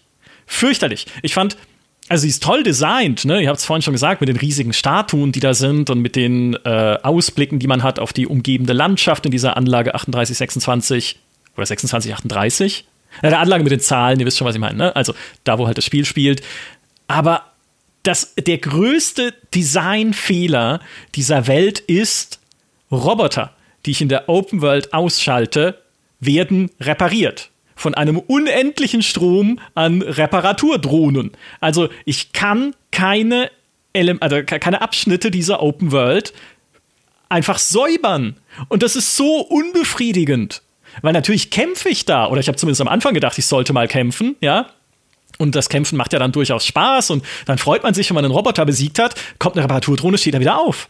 Und klar, die kann ich dann abschießen, dann kommt halt noch einer, dann schieße ich die ab, dann kommt noch einer, dann schieße ich die ab, dann kommt noch einer. Also absolut Ah, ich hasse das. Ich hasse es, wenn mir ein Spiel das Gefühl gibt, ich habe hier keinerlei Einfluss und es ist gerade egal, ob ich jetzt hier kämpfe oder nicht. Und genau das habe ich dann nämlich gemacht später. Ich bin nur noch durch diese Welt gerannt. Und die allerbeste Szene, über die haben wir jetzt vor dem Podcast schon im Vorgespräch gesprochen und die hatte ich euch damals auch schon diskutieren sehen in unserem Teamchat. Und ich, das ist kein Spoiler, sondern, also, das muss ich euch jetzt einfach sagen. Es gibt am Ende oder kurz vorm Ende, oder also, da weiß ich nicht, also auf jeden Fall im letzten Drittel des Spiels, eine Brücke, die man überqueren muss. Und vor dieser Brücke stellt dir das Spiel ständig Autos ins Gesicht. Dass es sagt, steig in ein Auto und fahr über diese Brücke in dem Auto. Ja, weil auf dieser Brücke sind sehr viele Gegner und diese Gegner sind offensichtlich so platziert, dass man sie überfahren kann auf der Brücke, weil es halt einfach eine lustige Autofahrsequenz ist. Und ich hatte dann noch äh, André schreiben sehen im Teams-Chat, geht auf keinen Fall zu Fuß über diese Brücke weil da halt so viele Kämpfe dann sind. Und ich habe mir gedacht, okay, das wollen wir doch mal sehen. Und bin zu Fuß über diese Brücke gegangen und nicht nur gegangen, sondern einfach drüber gerannt. Bin einfach über diese Brücke gerannt, die hat seitlich so, eine Fuß, so einen Fußgängerstreifen abseits der Straße, auf dem keine Gegner sind oder so gut wie keine. Und du kannst einfach über diese Brücke drüber rennen und alle Gegner, die da sind, inklusive dieser Efeu-Bossmonster, von denen es mehrere gibt auf dieser Brücke, kannst du alle links liegen lassen und so habe ich diese Open World dann auch im Weiteren benutzt. Ich bin einfach an allem vorbeigerannt, nur zu meinem Ziel. Also auch wenn es gesagt hat, hier Hauptstory, geh darüber zu dem Krankenhaus, durchgerannt, durch die Tür rein, hinter mir irgendwie die Tür zu oder so, draußen keinen einzigen Roboter zerstört. Einfach nur, ich wollte einfach nur zum, zum Ziel. Und es geht. Also, du kannst dann, wenn du ausweichst und halt irgendwie ja, man könnte auch schleichen, aber pff, ja, like I care. Ja, ich renne halt wie so ein Irrer schreiend, also machst du nicht, aber habe ich mir so im Kopf gedacht, wie ein Irrer schreiend renne ich durch diese Welt an allen Robotern vorbei hin zu meinem Ziel, damit dann da die Story weitergeht. Wer macht so eine Welt? Diesen ernüchternden Moment wird wahrscheinlich jeder Gamer haben. Ne? Du hm. tust da aufschlagen und du fängst an, deine typische, typische Ruine, äh, Ruine, äh, Routine abzuspielen spielen, dass du halt die säuberst. Ne? Das ist so ein befriedigender Gamer-Instinkt, einfach die Ecken safe machen. Oder vielleicht ist es sogar ein menschlicher Instinkt, wie in Minecraft. Du willst deine Umwelt für dich komfortabler machen. Ne? Du willst sie unterwerfen. Dazu gehört eben in Videospielen ganz oft, die Gegend zu befrieden. Und äh, ja, die Drohnen verhindern das. Ne? Ich hatte den Eindruck, dass wenn du 50 abschießt von den Drohnen, dann kommt mal eine Weile keine mehr. Aber äh, das dauert eine Weile, es ist nervig. Ja. Ich bin übrigens über die Brücke zwar gefahren, aber am häufigsten gestorben in meinem ganzen Playthrough. aber nicht durch Gegner, sondern weil immer wieder Gegner oder kleine äh, Bruchstücke am Boden mich ins Weltall katapultiert haben oder mein Auto. Weil die Autophysik ist katastrophal. Das Problem an der Open World, also immer, denkt euch einfach immer die ganze Zeit diese Gänsefüßchen, wenn wir dieses Wort benutzen, ist einfach, dass sie dir jederzeit auch einfach zeigt, wie limitiert sie ist. Also du mhm. siehst ja an den, an den Seiten auch immer, wenn man relativ so weit kann man gar nicht an die Ränder gehen, da siehst du schon immer diese roten Energiebarrieren, die ja quasi einfach dafür sorgen, dass du halt an bestimmten Punkten einfach nicht weitergehen kannst. Die Roboter, ja. die halt ähm, repariert werden, sind ein zweiter Punkt, weil so sorgen sie eben dafür, dass, dass die Welt irgendwie noch einigermaßen belebt wirkt, selbst wenn du später an die Orte zurückkommst. Es ist ja unnötig, weil du gehst nie zurück. Nee. Du hast nie einen Grund zu backtracken. Mhm. Und das ist der dritte Punkt, genau, also diese großen Statuen zum Beispiel. Ich meine, gute Open Worlds, wie zum Beispiel jetzt bei Breath of the Wild, um jetzt mal einfach ein sehr, sehr, ja, naheliegendes Beispiel einfach zu nehmen, die geben dir ja Punkte auch in der Ferne, die siehst du und denkst dir, geil, da muss ich jetzt unbedingt mhm. hin, da ist bestimmt irgendwie was, das will ich erkunden. Und das Spiel lässt dich aber nicht. Das Spiel lässt dich nicht zu diesen Statuen. Zu einer kannst du hin und da ist eine Halle drunter mit Fotos von den Backern, Supportern. Ich weiß gar nicht, wer diese Leute sind, aber da sind unendliche Fotowände in dieser Halle. Ja, mit Ausnahmen, ja, aber daran fehlt es halt einfach. Also, dass du wirklich irgendwas siehst ja. und dir denkst, da gehe ich jetzt hin und dass dir das Spiel dann an diesem Punkt dann auch, wenn du da bist, dich dann damit auch belohnt. Also quasi diese Erkundungslust, die ja normalerweise in dieser Art Spiel dann irgendwie geweckt werden äh, sollte, dass die nicht ansatzweise befriedigt wird. Micha, du hast es schon gesagt, diese Rätsel-Dungeons, von denen es ja insgesamt acht Stück gibt, die funktionieren auch übrigens immer eigentlich nach demselben Prinzip. Du musst dir irgendwie eine Überwachungskamera suchen, dann damit irgendwie die Tür öffnen, dann gehst du da rein. Die haben mir auch sehr, sehr gut gefallen, das muss ich dazu sagen, aber es ist mhm. wirklich die einzige Nebenbeschäftigung in diesem Spiel und ansonsten ist die ganze Welt im Grunde leer. Ja klar, es gibt natürlich überall irgendwelche Objekte, die du, die du looten kannst und so weiter. Das ist sicherlich richtig, aber eben das, was ich meinte, so die dieses ich sehe etwas, finde es cool, habe Lust dahin zu gehen und werde dann im Idealfall auch noch belohnt. Das hat Atomic Heart zu keinem einzigen Zeitpunkt. Und das ist halt einfach super, Wichtig. ja, ernüchternd gewesen. Und, und du hast ja in diesem, in dieser einen Statue, wo du eben in die Halle kannst, da sind halt auch nur die Fotowände. Da ist nicht mal eine mhm. Lootkiste. Also die Belohnung bleibt da eben auch aus. Die große verpasste Chance hier ist, wenn wir uns Fallout anschauen. Ne? Fallout, da bist du auch sehr oft in Innenräumen. Da kannst du natürlich auch nicht rausschauen. Das liegt an der Engine von Bethesda. Die hat äh, getrennte Innenwelten, die in so einem unendlichen Nirvana rumschwirren, ähm, wo man nicht rausgucken kann. Und hier hast du dann aber in Fallout ganz viel Environmental mhm. Storytelling. Ne? Das sind nicht immer Texte, das sind kleine Geschichten, die durch Umgebungsdetails erzählt werden. Und das fehlt halt auch komplett hast zwei, ich habe glaube ich zwei oder drei Audiologs in der Außenwelt gefunden.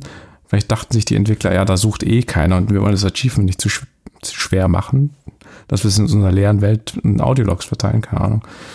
Auf jeden Fall kein Environmental Storytelling. Nicht eine Leiche, die irgendwie mit irgendwelchen Objekten zusammen irgendwas ja. erzählt. Dafür hatte ich aber Random an einer Stelle an so einem kleinen Hügel stand einfach so ein Auto an so einer Felswand.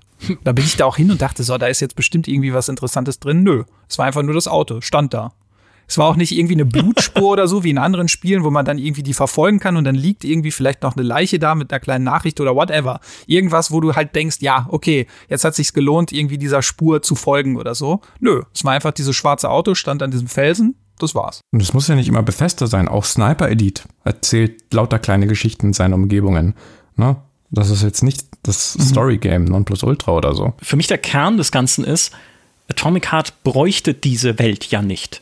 Also ich hätte überhaupt kein Problem damit gehabt, wenn es auch wie BioWare, BioWare, Bioshock oder die Bioshock-Spiele oder halt auch die Arcane-Spiele einfach eine Abfolge von ja, Sandboxigen, ne, dass ich mir vielleicht ein bisschen eigene Wege suchen könnte, was aber hier gar nicht so arg ist, ne, sondern da gibt's den Weg, der Weg innerhalb der Keller ist relativ linear und äh, wenig so, okay, ich, also gibt's zwar auch ein paar Stellen, wo man mal alternative Wege äh, gehen kann, aber nicht viele, aber Ne, wenn sie eher so sandboxigere Levels gemacht hätten, aber eine lineare Abfolge davon, dann würde ich sagen, wofür brauche ich denn eine Open World? Das ist ja, es muss doch nicht jedes Spiel eine Open World haben, nur weil das irgendwie der der äh, das Schlagwort ist. Im Gegenteil, wenn man halt eine Open World so macht und ich nicht mal das Gefühl habe, in dieser Open World Fortschritte zu erzielen, weil die scheiß Roboter wieder aufstehen.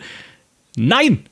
Nein, so nicht. Ich meine, unterm Strich muss man ja sagen, ich meine, wir haben äh, dem hohe 70er-Wertungen gegeben bei GameStar und GamePro. Es ist trotzdem ein gut gemachtes Spiel. Viele Sachen, die es halt macht, macht es nicht so elegant wie auch in Bioshock, was nachvollziehbar ist, weil das ist ein kleineres Team und es ist vielleicht auch ein Team, äh, was dann weniger Geld zur Verfügung hatte und sowas. Haben ja auch sehr lange an dem Spiel entwickelt und äh, wie ich eingangs schon gesagt habe, ist ja schon alleine gute Nachricht, dass es überhaupt fertig geworden ist. Also es macht schon Dinge auch richtig und es fühlt sich gut an, aber ja, man merkt halt, je länger man es spielt, immer mehr, wie viel Potenzial es noch gehabt hätte oder was man noch Cooles mit den sowohl Story-Prämissen als auch mit den Gameplay-Ideen als auch mit dieser Welt hätte anfangen können, wenn man denn gewollt oder das Geld oder die Zeit gehabt hätte. Ich hatte nämlich aber auch am Anfang gedacht, eure Wertung stand ja schon fest, als ich es schon gespielt, äh, noch gespielt habe und ich dachte mir so, was? Nur ein 70er?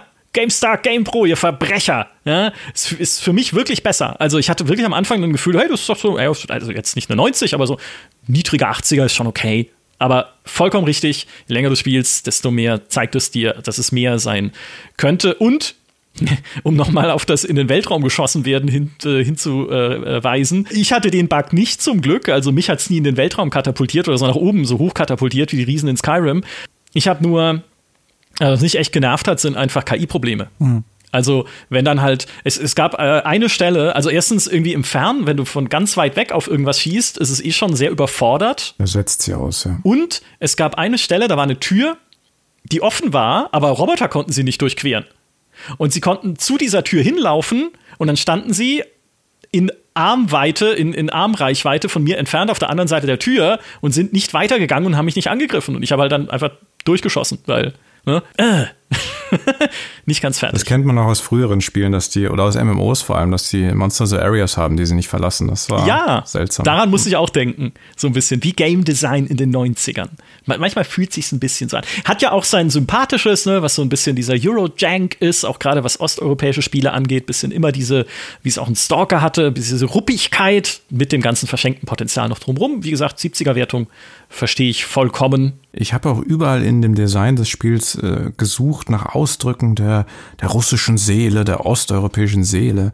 Aber ja, der Held versucht zwanghaft amerikanisch zu wirken. Und das Setting ist halt am Ende des Tages nur Kulisse.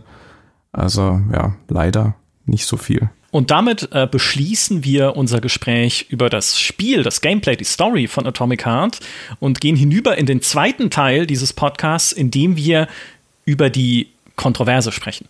Ne? Denn ich habe es vorhin schon erwähnt, es gibt das YouTube-Video von Harenko. Der letzte Stand jetzt zum Aufnahmezeitpunkt unseres Podcasts ist, dass der stellvertretende Minister für digitale Transformation der Ukraine darum bittet, einen Verkaufsstopp von Atomic Heart zu bewirken, weil es den Krieg gegen sein Land mitfinanziert. Gab noch ein paar andere Punkte in der Erklärung, unter anderem, dass das Aussehen dieser Ballerina-Roboter an die frühere ukrainische Ministerpräsidentin Julia Timoschenko erinnert und tatsächlich, also zumindest die Frisur erinnert daran, was er halt als äh, Beleidigung auffasst äh, gegen sein Land es ist auch durchaus plausibel natürlich, dass die Ukraine aufgrund des Krieges gerade sehr schlecht zu sprechen ist auf alles, was aus Russland kommt und an kulturellen Werken aus Russland kommt. Und deswegen wollen wir jetzt trotzdem an dieser Stelle halt noch mal ins Detail gehen und auch noch mal äh, uns anschauen, welche Vorwürfe gibt es und insbesondere wie hat dieses Spiel und seine Darstellung des Kommunismus der Sowjetunion auf uns gewirkt. Und womit ich gerne anfangen würde, das ist jetzt wieder ein Monolog, aber es ist auch eher, ne, ich erzähle halt nochmal für alle, die es nicht mitbekommen haben oder vielleicht hat es euch bisher auch nicht interessiert. Ich erzähle nochmal, welche Vorwürfe es generell gibt gegen das Entwicklerteam, gegen heißen die Mundfisch oder Mandfisch? Ich sage immer, ich sage immer Mundfisch, das klingt für mich besser. Mandfisch ist so. Ja, klingt lustiger, ja. Nehmen wir. Ja, wir nennen sie Mundfisch. So, das Team stammt aus Russland, ne, aus Moskau gibt sich inzwischen aber international als globales Team und hat jetzt seinen Sitz auch auf Zypern. Das wurde ihnen halt ausgelegt, auch als irgendwie, ne, sie versuchen zu verfälschen, woher sie kommen. Das Gefühl habe ich jetzt so nicht, was aber Sache, Tatsache ist, sie, sie äußern sich oder positionieren sich nicht klar zum Krieg gegen die Ukraine. Sie haben zwar Statements veröffentlicht auf Twitter, dass sie versichern, dass Mundfisch unbestreitbar eine Pro-Friedensorganisation gegen Gewalt gegen Menschen ist. Zitat, Sie sagen aber im selben Atemzug, dass sie sich nicht äußern zu Politik oder Religion. Und gerade nicht äußern zu Politik, wenn man ein Spiel macht über die Sowjetunion, während ein Krieg stattfindet, der in der russischen Propaganda durchaus mit Anspielungen auch auf Sowjetzeiten begründet wird, knifflig. Ja, also das ist auf jeden Fall auch was, was man kritisch betrachten kann. Es gibt einen YouTuber, der auch geantwortet hat auf dieses äh, Video von Harenko, in dem er das auch schon erwähnt. Der, äh, oh Gott, äh, ich weiß nicht, wie man es ausspricht. Also äh, er, er heißt, sein YouTube-Channel heißt NFKRZ. Nufkurs, keine Ahnung. Ähm, der stammt selbst aus Russland, ist aber nach Georgien ausgewandert, nach eigener Aussage auch, weil er mit der russischen äh, Regierung und mit der Politik nicht einverstanden ist. Und er sagt, er versteht das in gewisser Weise auch, dass es diese Positionierung gegen den Ukraine-Krieg nicht gibt, weil sich die Entwickler keinen Repressalien in Russland aussetzen wollen, wenn sie den Krieg kritisieren. Und das würde passieren. Also, wenn sie auch mal, selbst wenn sie auf Zypern sitzen und vielleicht aber mal wieder nach Russland einreisen wollen, um ihre Familien zu besuchen, spätestens dann hätte es Konsequenzen, wenn sie sich jetzt positionieren würden auch das kann man kritisieren. Also es ist nicht so, dass man jetzt sagen kann, okay, das äh, ist ein Grund, ne, oder ist äh, das rechtfertigt alles, aber da das junge Leute sind, man kann auch nachvollziehen, wenn sie halt sagen, uns ist das zu heikel, jetzt da ein klares Statement zu veröffentlichen. Wer weiß, ne? Keine Ahnung, was passiert, nachdem unser Podcast veröffentlicht wurde. Vielleicht machen sie es doch noch in irgendeiner Form. Ein Teammitglied immerhin, Mick Gordon, der Komponist, der an Atomic Heart mitgewirkt hat, hat sein Honorar an die Ukraine-Hilfe des Roten Kreuzes gespendet. Also ne, durchaus eine Geste, die aus dem zumindest erweiterten Teamkreis kam. Aber das ist auf jeden Fall die äh, Situation, was äh, Mundfischs äh, ausbleibende Positionierung anbelangt, was den Krieg angeht. Äh, dann, das war das super merkwürdig, gab es auf der Website, der offiziellen Website von Atomic Heart in den Nutzungsbedingungen einen Hinweis, dass Namen und andere Daten wie IP-Adressen von Nutzerinnen und Nutzern an russische Behörden weitergegeben werden, an Regierungsbehörden. Wo alle so, hä? Was, was ist das denn? Ja, Mundfisch hat inzwischen ein Statement veröffentlicht, dass es eine veraltete Klausel war. Die Website sammelt keine Daten, das wurde auch entfernt. Aber Leute, ich meine, also das wirkt komisch. Ne? Es gab die Spekulation, dass es vielleicht im Zusammenhang stand mit der Mobilisierung in Russland, dass man da versucht hat, irgendwie Namen und Adressen von Leuten zu sammeln, die Shooter spielen und deshalb auch zum Militär eingezogen werden könnten, was ja allein schon zynisch wäre ohne Ende. Aber äh, es wirkt sehr komisch. Also, dass diese Klausel da überhaupt drin stand. Inzwischen ist sie nicht mehr drin, aber. Blickt da vor allem auch gar nicht durch, warum es diese Seite gab. Da war wohl ein Shop mit dran. Ja. Äh, irgendwie haben die da ihr Spiel einzeln verkauft noch bevor es auf Steam war. Ich, ich, die Hintergründe über diese Website sind mir noch ein Rätsel. Also du kannst vorbestellen, ja, über diese Website dass es damit in Zusammenhang stand. Aber ja, also es, es, es hinterlässt einfach so einen faden Beigeschmack, auch wenn wir jetzt nicht belegen können, dass es irgendwie da tatsächlich Datenaustausch gab mit Regierungsbehörden oder so, aber es ist eine seltsame Klausel einfach. So, äh, weiter geht's mit dem Personal bei Mundfisch. Der Studiochef, also Studioleiter des Entwicklerteams, war, bevor er dort angefangen hat, Atomic Heart zu entwickeln, bei mail.ru beschäftigt, beziehungsweise wie es jetzt heißt, vk.com, dem größten sozialen Netzwerk in Russland, das zu Gazprom Media gehört und damit einem Staatskonzern.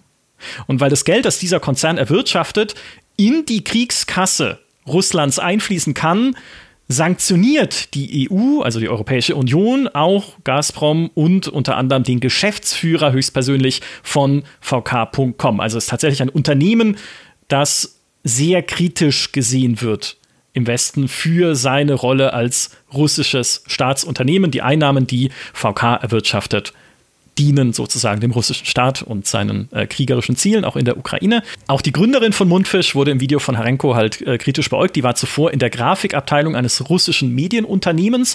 Und man muss dazu wissen, Medien in Russland stehen generell oder fast komplett unter staatlichem Einfluss, zumindest unter sehr starkem Einfluss, halt mit Werkzeug der Regierung die Medien unter ihre Kontrolle zu kriegen. Und das macht natürlich Medienunternehmen in Russland, lässt sie auch jetzt aus unserer Sicht und aus ukrainischer Sicht nicht in gutem Licht dastehen. Das Ganze ist aber, ne, wenn man sich anguckt, wo die Leute vorher waren, es ist ein bisschen unfair, weil natürlich wir kennen diese Person nicht. Ich habe mit beiden nie gesprochen, weder mit dem Studiochef noch mit der äh, Gründerin.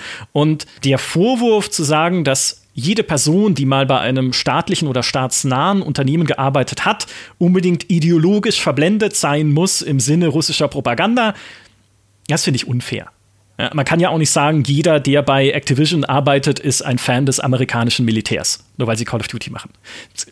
Du kannst da Leute so nicht über einen Kamm scheren. Es kann sein, aber ich würde zumindest sagen, die persönlichen Lebensläufe einzelner, auch prominenter Teammitglieder bei so einem Projekt, das ja doch von vielen Menschen auch entsteht und arbeitet wird, davon kannst du nicht automatisch ableiten, dass die irgendwie, irgendwie ideologisch geprägt sind in die eine oder andere Richtung. Ne? Kann natürlich trotzdem sein, aber es wäre nicht belegbar sage ich mal, an der Stelle. Was belegbar ist, ist, äh, wer in Atomic Heart und Mundfisch investiert hat. Es gibt nämlich Geldgeber, die sie auch auflisten auf ihrer Website. Und das ist einmal Tencent, der chinesische Publisher. Es ist Gaijin, das ehemalige russische Entwicklerteam hinter War Thunder, das heute aber in Budapest in Ungarn sitzt. Und es ist eine dritte Firma, die heißt GEM Capital. Ansässig auf Zypern, wurde gegründet von einem Mann namens Anatoly Pali. Und Pali war zuvor im Management einer Tochterfirma von Gazprom und es ist relativ wahrscheinlich, dass er auch heute noch Verbindungen hat zu Gazprom. Denn auf der äh, auf der Website von GEM Capital und wo sie halt beschreiben, was, was diese Firma macht, steht auch, sie stellen sozusagen die Kontakte her zu Investoren. Ja, also wir kennen die Leute, die Geld haben, mal ein äh, bisschen flapsig ausgedrückt. Das ist die Aufgabe von GEM Capital.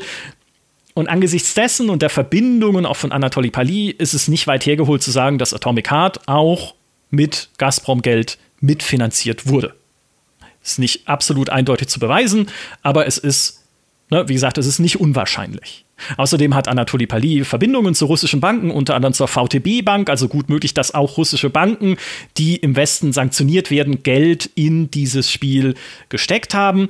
Und natürlich, wenn man Geld in ein Spiel investiert oder überhaupt irgendwo rein investiert, will man ja auch wieder Erlöse zurückkriegen. Ne? Also der Verkaufserfolg oder ein Verkaufserfolg von Atomic Heart würde Geld zurückfließen lassen an diese russischen Banken. Er würde Geld zurückfließen lassen an eventuell Gazprom oder Gazprom-Töchter. Und das würde bedeuten, dass der russische Staat tatsächlich, wie es auch der stellvertretende Minister aus der Ukraine gesagt hat, wie es Harenko, der YouTuber, gesagt hat, an diesem Spiel mitverdient. Na, das ist wahrscheinlich. Das ist nicht von der Hand zu weisen. Und auch NFKRZ, der YouTuber, hat es gesagt, ja, also seiner Analyse nach kann das auch durchaus so sein. Aber man muss auch die Situation verstehen in Russland, wenn du als gerade junges Team, das keine internationalen Verbindungen hat, wie ja Mundfisch, ne? also wo man nicht mal eben bei Bobby Kotick anrufen kann und sagen, hey, hast du mal ein paar Millionen für uns für Atomic Heart, sondern ne, wenn du halt als russische, russisches äh, Team Investoren suchst in Russland, natürlich in deiner unmittelbaren Umgebung, dann kannst du kaum vermeiden, dass diese Investoren mit der Regierung verbandelt sind, denn so funktioniert Russland wer Geld hat, ne, Unternehmen, Banken, Oligarchen, ist immer in irgendeiner Form auch mit der Regierung verbunden. Ne? Es, es, ist kaum trennbar und auseinanderdröselbar. Das ist einfach eine, also das ist eine unglückliche Situation. Das macht das Ganze, auch das rechtfertigt es nicht. Ne? Also auch da müsst ihr selbst entscheiden, einfach, ob das für euch wichtige Punkte sind, wo ihr dann auch sagt, das kann ich nicht unterstützen. Das wäre auch nachvollziehbar, aber das ist eure Entscheidung. Nur die Erklärung dafür ist einfach so, funktioniert der Geldmarkt in Russland. Was aber noch dazu kommt, äh, ist, dass der Vertrieb von Atomic Heart, unter anderem in Russland, läuft über VK Play. Das ist so eine Art russisches Steam, das zu VK.com gehört und damit wiederum zu Gazprom Media, also einem Staatsunternehmen. Also sehr direkt wird hier auch mitverdient am Vertrieb von Atomic Heart auf dem russischen Markt. Auch da ist es nachvollziehbar, dass Mundfisch das Spiel an dem sie ja Jahre ihres Lebens gearbeitet haben, auch in dem Land veröffentlichen wollen, aus dem sie kommen. Ja, also wenn du, wenn das stimmt, sie wirklich ins Exil gegangen sind auf Zypern, natürlich willst du trotzdem, dass die Leute in deinem Heimatland dein Spiel spielen. Ja, also, dass sie es dort veröffentlichen wollen, äh, ist klar. Und wegen der Sanktionen momentan auf die russische Wirtschaft brauchen sie dafür einen russischen Partner. Trotzdem ist das unglücklich würde ich sagen, ja, und kritikwürdig. Also auch da ne, direkt zu einem Staatsunternehmen zu gehen. Auch jetzt wieder ne, der Hinweis, natürlich ist das alles verbandelt auf diesem Geld- und Investitionsmarkt in Russland. Aber diese Vorwürfe, die erhoben werden, eben das Atomic Heart, ja, es mag kein großer Beitrag sein, keine Ahnung, wie gut sich das Spiel am Ende verkaufen wird, aber doch halt Geld erzeugt und abwirft, das am Ende an die russische Regierung fließt, die einen Angriffskrieg gegen die Ukraine vom Zaun gebrochen hat es ist da. Ja? Also das liegt auf dem Tisch an der Stelle. Wir wenden uns der nächsten Frage zu, was das Spiel inhaltlich betrifft. Denn das schon mal als kleines Foreshadowing sozusagen. Wir haben für einen Hintergrundreport, der das Ganze noch mal viel ausführlicher aufdröselt, als ich es jemals könnte, jetzt in der knappen Zeit dieses Podcasts, wir haben für den Hintergrundreport bei GameStar Plus mit Dr. Matthäus Wiechowski geredet vom Hannah Arendt Institut für Totalitarismusforschung. Da ist er Experte für Osteuropa. Totalitarismusforschung heißt, dort wird geforscht einfach über Diktaturen, über autoritäre Regime, wie die funktionieren, wie die ticken, wie die denken. Und er hat uns sehr viele äh, Tipps und Hinweise gegeben, worauf man auch in einem Atomic Heart beispielsweise achten kann, gerade was die Darstellung von Kommunismus und was die Darstellung insbesondere der Sowjetunion angeht. Und von ihm stammte übrigens auch der Tipp äh, zu diesem Kybernetik-Aufsatz, den ich vorhin zitiert habe, weil das halt auch ein wichtiges Thema war, wie er weiß, weil er sich mit dieser Epoche halt gut auskennt. Und jetzt ist die erste Frage, die ich an euch beide habe. Ne, wir, wir trennen das mal auf in Kommunismus und Sowjetunion. Würde die beiden Komplexe mal getrennt voneinander betrachten. Habt ihr das Gefühl, Atomic Heart ist Propaganda für den Kommunismus? Also am Anfang könnte man fast so ein bisschen das Gefühl bekommen, dass das irgendwie funktioniert. Ich hatte es ja vorhin schon angerissen. Also gerade dieser Anfang in dieser fliegenden Stadt, wo alles so wunderbar aussieht und alles so super funktioniert, da ist das halt sehr einnehmend. Ich würde jetzt gar nicht mal sagen, dass da der Kommunismus irgendwie das entscheidende Element ist, sondern einfach so, das hängt ja damit irgendwie zusammen.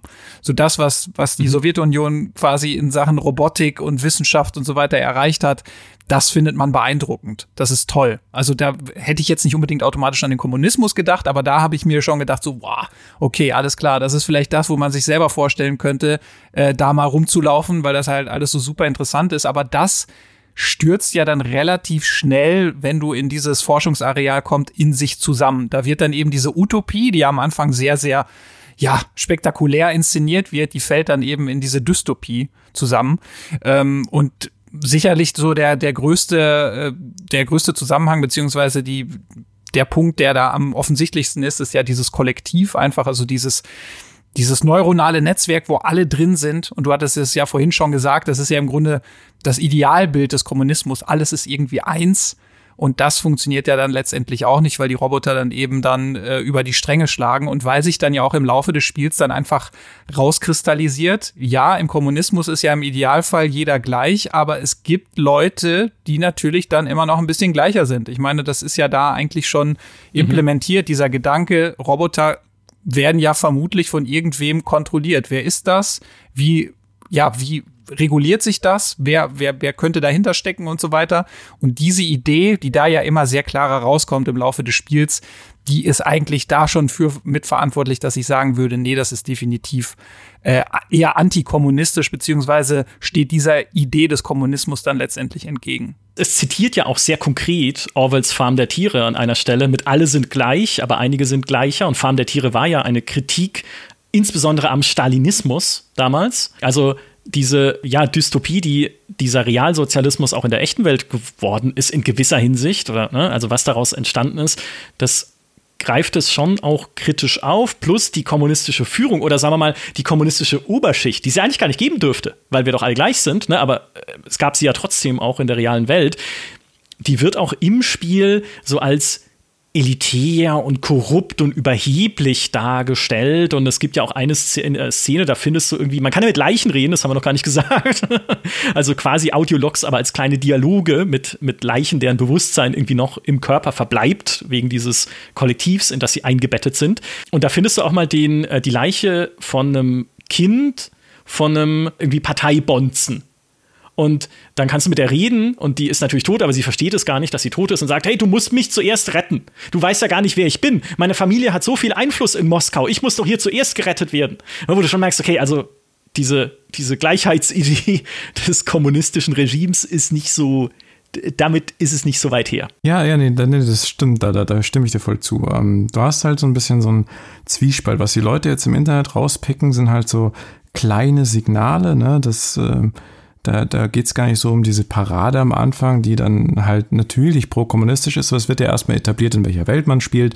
Die Welt ist natürlich ultra pro-kommunistisch, weil das so ist halt das Setting. Und dann zerfasert es und zerfällt und äh, du lernst immer mehr Sachen kennen. Und Internet, im Internet wird halt zum Beispiel auch so eine Fleischdose jetzt total aufgebläht, wo halt irgendwie Schweinehack drin ist äh, und das hat ukrainische Farben, diese Dose. Hm. Aber scheinbar gibt es dieses Label eins zu eins in der Realität. Also es war einfach eine Sowjetmarke, die hat jemand, hat jemand das Label eingescannt und, äh, und ins Spiel übernommen, vielleicht als bisschen Nostal Nostalgie-Ding, ne? So wie, wie wenn man ein DDR-Spiel machen würde, würde man vielleicht auch irgendwelche Waren aus der DDR in die Regale stellen. Also da, da habe ich jetzt keine gesicherten Informationen, ob es dieses Label wirklich gab. Das, das, was ich hier sehe, das könnte natürlich jemand gefaked haben. Wie auch immer. Mhm. Aber du hast, äh, wenn man sich ein bisschen zumindest mit der Umgebungsgestaltung auseinandersetzt, du hast ganz viele Poster in diesem Spiel, unterschiedlichste Poster. Da gibt es ganz klassisch propagandistische, die auch noch immer anti-deutsch sind. Der Zweite Weltkrieg ist ja da noch nicht so lange her. Mhm. Der ist nur früher beendet worden wegen dem Polymerzeug. Die Zeitachse, ich weiß nicht, ob wir es erwähnt haben, spaltet sich ja in den 30ern irgendwann ab, wenn dieses Ding entdeckt wird. Und das ist dann so das ist, glaube ich, so ein, so ein Nazi-Stiefel und ein Schweinegesicht oder so, ein typisches anti, anti-deutsche Ding aus der, aus der Zeit. Mhm. Und dann hast du aber andere Poster, die sind auch klar propagandistisch, aber klar dystopisch propagandistisch. Zum Beispiel so ein Schwerverbrecher mit so Tattoos und so, schaut schon auf fiese Fresse, der so nach hinten guckt auf das Angebot der Regierung, hey, lass dich doch polymerisieren, dann kriegst du Bewährung. Dann bist du fürs Volk wieder dienlich. Ja. Mhm. Und das sind so klare Signale, wie du sie aus jeder Spiele-Dystopie eigentlich kennst. Und ja, also für mich ist das Spiel auch keinerlei Propaganda nachzuweisen in dem Sinne. Gleich am Anfang werden dir ja diese Gedankegeräte vorgestellt, also das, was die Menschen am Ende sich an den Kopf schrauben, um mit diesem äh, Kollektivbewusstsein vernetzt zu werden. Und da sagt schon jemand, ja, ich hätte auch gern eines in, weiß ich nicht, Lindgrün oder so, aber mein Sozialkredit-Dings-Niveau äh, äh, ist zu niedrig. Also ich habe zu wenig Gesellschaftspunkte gesammelt. Und wenn man denkt, oho, also erstens, die Diskussion über Sozialkreditsysteme kennen wir in der echten Welt aus China. Ja? Und äh, zweitens, das ist ja genau das, ja, also dass eine, ein System Punkte vergibt an seine Bürgerinnen und Bürger für äh, regimekonformes Verhalten.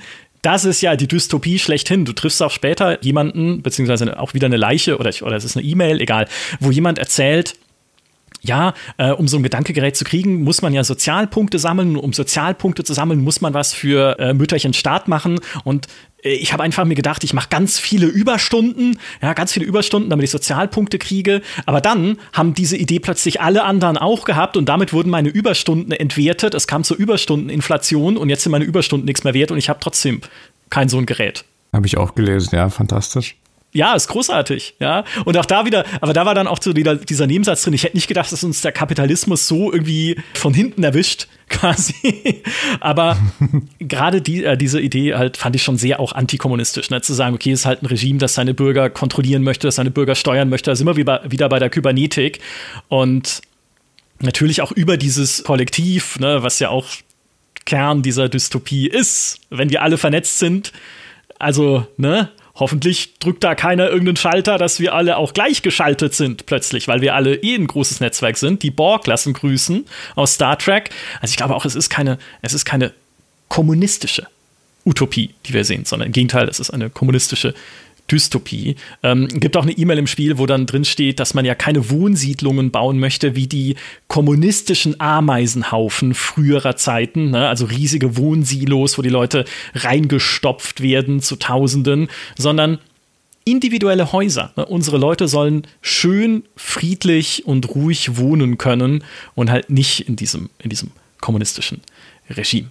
Also grundsätzlich ne, würde ich sagen, der Kommunismus spielt da keine Rolle, aber der Kommunismus ist auch nicht das Ausschlaggebende. Denn äh, Matthäus Wachowski, mit dem wir geredet haben, hat uns auch gesagt, dass diese Rolle, die die Sowjetunion heute spielt, insbesondere in Russland, zum Teil vielleicht auch noch in anderen ehemaligen Mitgliedstaaten, zumindest bei einigen Leuten, da spielt Nostalgie und Rückbesinnung auf den Kommunismus überhaupt keine Rolle.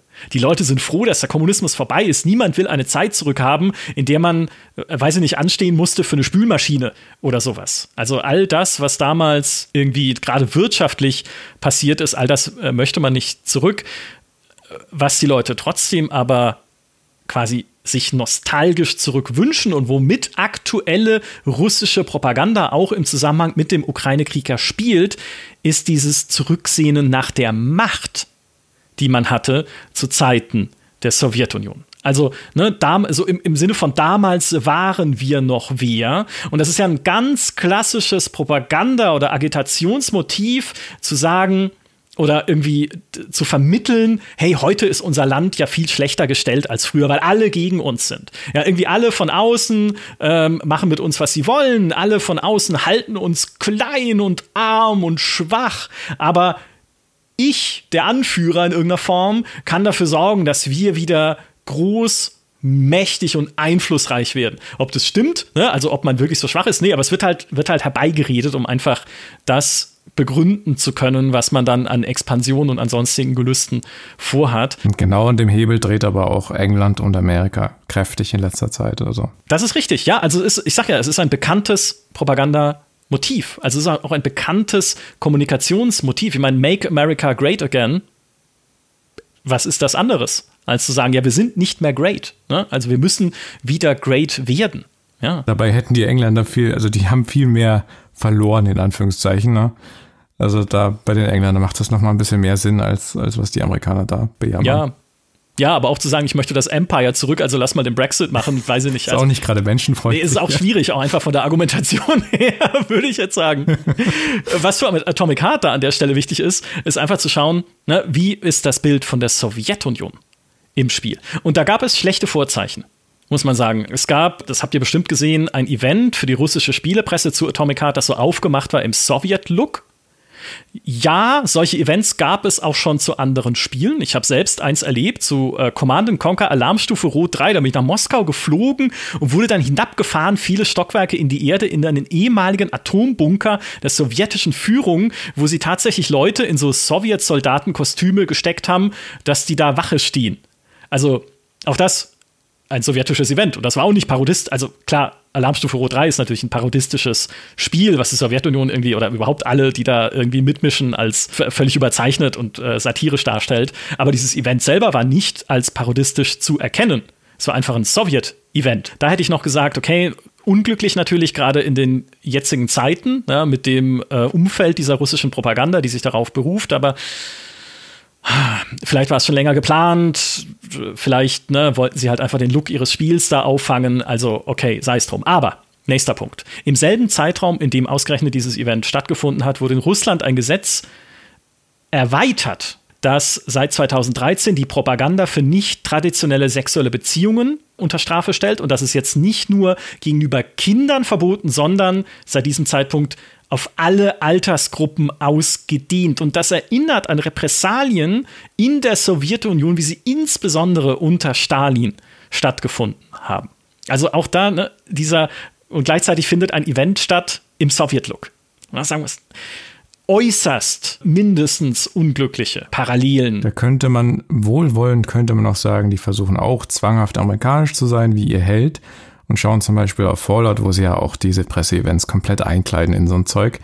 Und ihre Welt sieht so aus, da liegen die Sowjetsoldaten, sieht man zwar nie äh, lebendig, die sind, im ganzen Spiel liegen sie zu Hunderten tot herum. Dumm gelaufen im Mindesten, sagen wir Im mal. Im Mindesten.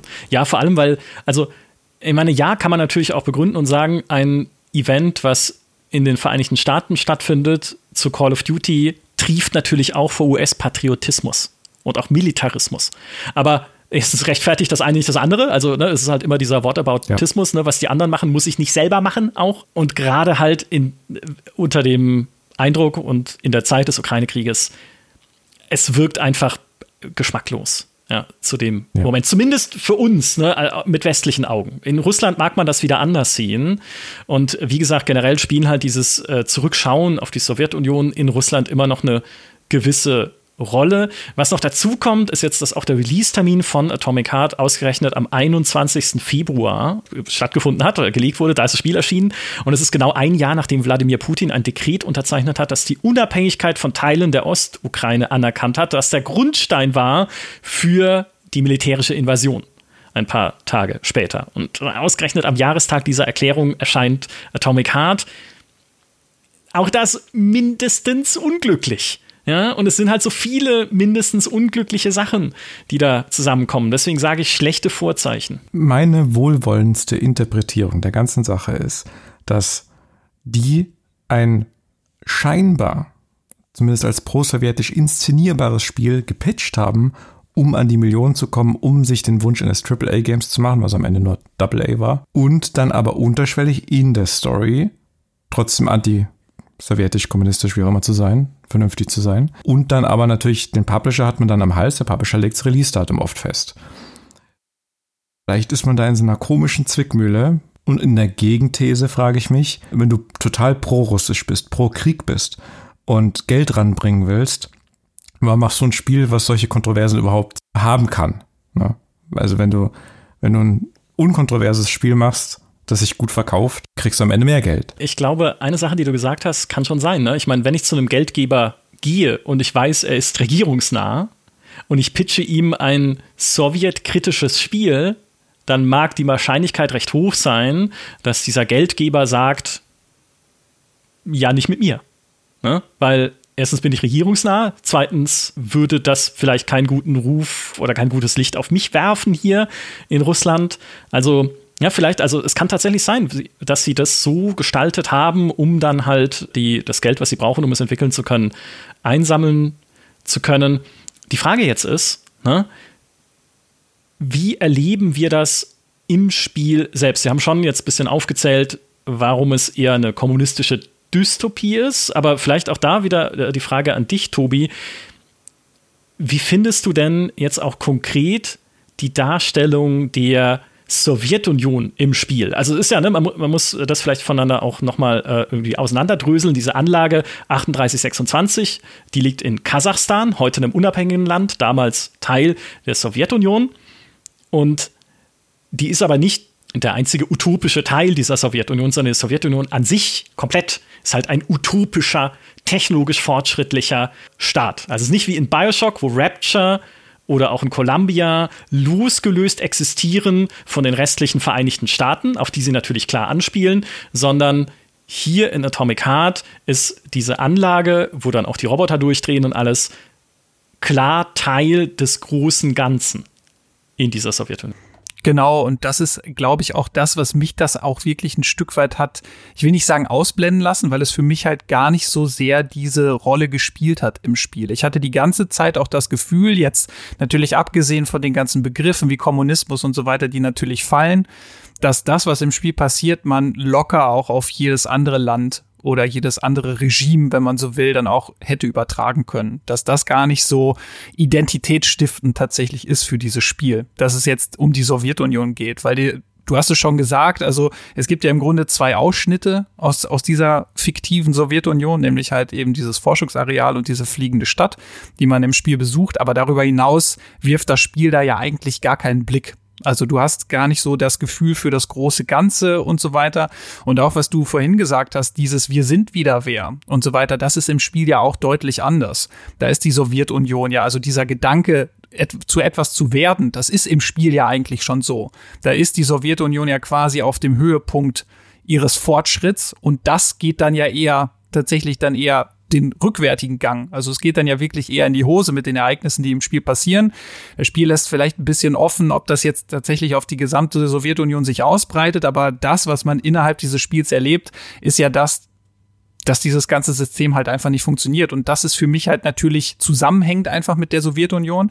Aber darüber hinaus habe ich das gar nicht so sehr wahrgenommen, diese Darstellung dieses Landes und habe mir die ganze Zeit gedacht, ja gut, das wird mir hier jetzt nicht unbedingt aufs Brot gestrichen. Äh, das könnte auch alles andere sein. Natürlich gibt's diese ganzen grafischen Elemente und eben diese Begriffe, aber abseits davon hätte ich jetzt gesagt, habe ich das jetzt nicht groß als, als Sowjetunion oder so weiter wahrgenommen, sondern es hätte jedes andere Land auch sein können. Ja, das finde ich spannend. André, wie, wie ging es dir da? Ja, ich finde das auch komplett austauschbar. Es könnte ein Technikkonzern sein, der das irgendwo in den Karpaten auf einem anderen Planeten irgendwo könnte das sein. Es ist halt, man nimmt den Statuen die Sicheln aus der Hand und weg ist die Sowjetunion. Das ist ja eine, also das finde ich eine mega interessante Perspektive. So ging es mir gar nicht. Es spielt ja sehr viel mit sowjetischen Motiven. Also nicht nur Hammer und Sichel, sondern es äh, gibt ja auch sehr viele sowjetische Persönlichkeiten, mhm. die im Spiel vorkommen, aus Wissenschaft und Kultur und auch re also reale Persönlichkeiten. Zum Teil auch Persönlichkeiten, die zu dem Zeitpunkt, wo es spielt, eigentlich gar nicht mehr leben dürften. Also zum Beispiel Nikolai Vavilov, nachdem dieser Forschungskomplex benannt ist, der Biologe und Genetiker, der da auch Pflanzen züchtet für das sowjetische Mars-Programm, Utopie, ne? der wurde oder der starb unter Stalin im Gefängnis. Das ist eine total absurde Geschichte, weil Stalin der Genetik misstraut hat. Und stattdessen hat Stalin damals Trofim Lysenko gefördert, der gesagt hat, dass die Umwelt das Lebewesen formt und nicht die Gene. Was Quatsch war. Also es war unwissenschaftlich, es war nicht haltbar, es wurde später nachgewiesen, dass der Forschungsarbeiten gefälscht hat, aber Stalin hat ihm halt geglaubt, weil auch diese, ne, diese Lehre, dass wir alle quasi von der Genetik programmiert sind, das hat ihm so nicht gepasst. Da sind dann viele Wissenschaftler dem zum Opfer gefallen, unter anderem eben auch Nikolai Vavilov. Aber das Spiel, Atomic Heart, lässt ihn weiterleben und weiter forschen und utopisch forschen dann natürlich. Nichtsdestotrotz, ne, also auch irgendwie, es gibt einen sowjetischen Bildhauer, der am Anfang erwähnt wird. Das Theater, in dem man ist, ist nach Maja Plisetskaya benannt, einer berühmten Ballerina halt aus der Sowjetunion. Also für mich gab es, also für mich gibt es sehr, sehr viele äh, Bindeglieder zwischen dieser utopischen Sowjetunion in Atomic Heart und der echten Sowjetunion. Nur dass halt eines fehlt, nämlich äh, oder zumindest großteils fehlt, nämlich dieser, äh, dieser, dieser Unrechtsgedanke. Ne, ich meine, André, du hast es ja vorhin schon gesagt, dass Leute irgendwie hier sich gar nicht, gar nicht sagen, dass sie irgendwie Angst davor haben, dass alles belauscht wird, was sie sagen, beispielsweise. Ne, oder noch schlimmer, man muss sich vor Augen halten, die Sowjetunion war insbesondere unter Stalin, aber auch danach ein Unrechtsregime. Es gab äh, damals Massenverhaftungen, Massenhinrichtungen, Säuberungsaktionen, Folter, Deportationen und den Holodomor, die von der Sowjetführung ausgelöste Hungersnot mit drei bis sieben Millionen Todesopfern in der Ukraine, die inzwischen von der Europäischen Union und vom Deutschen Bundestag auch als Völkermord anerkannt wurde. Also schreckliche Dinge, die damals da stattgefunden haben. Das Spiel hatte halt keine kritische Distanz zu Ne, ist halt einfach, ja, also man erfindet die Geschichte halt auch neu, auch die Geschichte der 30er Jahre und sie haben ja auch unterschiedliche äh, historische Ereignisse dann dazu erfunden, wie das äh, die Nazis kurz vor ihrer Niederlage im Zweiten Weltkrieg eine, eine Pest entfesseln, die braune Pest, die halt einen Großteil der Weltbevölkerung auslöscht. Ja? Mir fehlt einfach, wenn es halt diese, diese Sowjetunion schon als, als äh, Szenario nimmt, mir fehlt einfach da dieses dieses kritische Hinterfragen auch der Sowjetunion selbst. Und ich habe auch schon gelesen, und das kann ich nachvollziehen, wo Leute geschrieben haben, das ist halt Fanfiction über die Sowjetunion. Ja, also ne, klassisch Fanfiction, man nimmt halt ein Szenario oder äh, irgendwie normalerweise halt irgendwie eine, eine, Fernsehserie oder auch ein Videospiel und denkt sich dann halt seine eigenen tollen Geschichten darin aus und irgendwie so fühlt sich das auch in Atomic Heart an. Man macht halt Fanfiction über diese sowjetischen Figuren, aber ohne irgendwie diese Sowjetunion an sich, ihre Geschichte, ihre Grausamkeiten zu hinterfragen. Und da ist eben die Frage, inwieweit du das in einem Unterhaltungsprodukt ähm, zumuten willst, dass es das machen ja, muss. Wollte ich gerade sagen. Da hast du eben auch Nostalgiefilme über die DDR und so, ja. Das wäre für mich auch äh, so ein klassisches Beispiel für, wenn du eine Collectors Edition hast, dass du das vielleicht nochmal als Hintergrundbuch dazulegst um das halt nochmal tatsächlich so, das ist der historische Hintergrund und so weiter, dass du dich da wirklich einlesen kannst. Ansonsten bin ich dabei, André. Es ist halt die Frage, inwieweit du das darstellen möchtest. Einmal, weil es dir natürlich hilft für dein Spiel, wenn du dir nur einen gewissen Teil, und natürlich ist das in diesem Fall der positive Teil oder der positivere Teil, herausgreifst und darum dann dein Spiel strickst, als wenn du mhm. quasi die negativen Seiten auch noch beleuchtest. Das wird ja auch immer ganz gerne dann eher ausgeklammert. Und da ist eben die Frage, will man sich, wenn man unterhalten werden will, denn darum geht es ja letztendlich dann auch in Atomic Heart, bei allem Ernst, der auch sicherlich in dieser Story drin ist, ob man das dann letztendlich auch einfach möchte.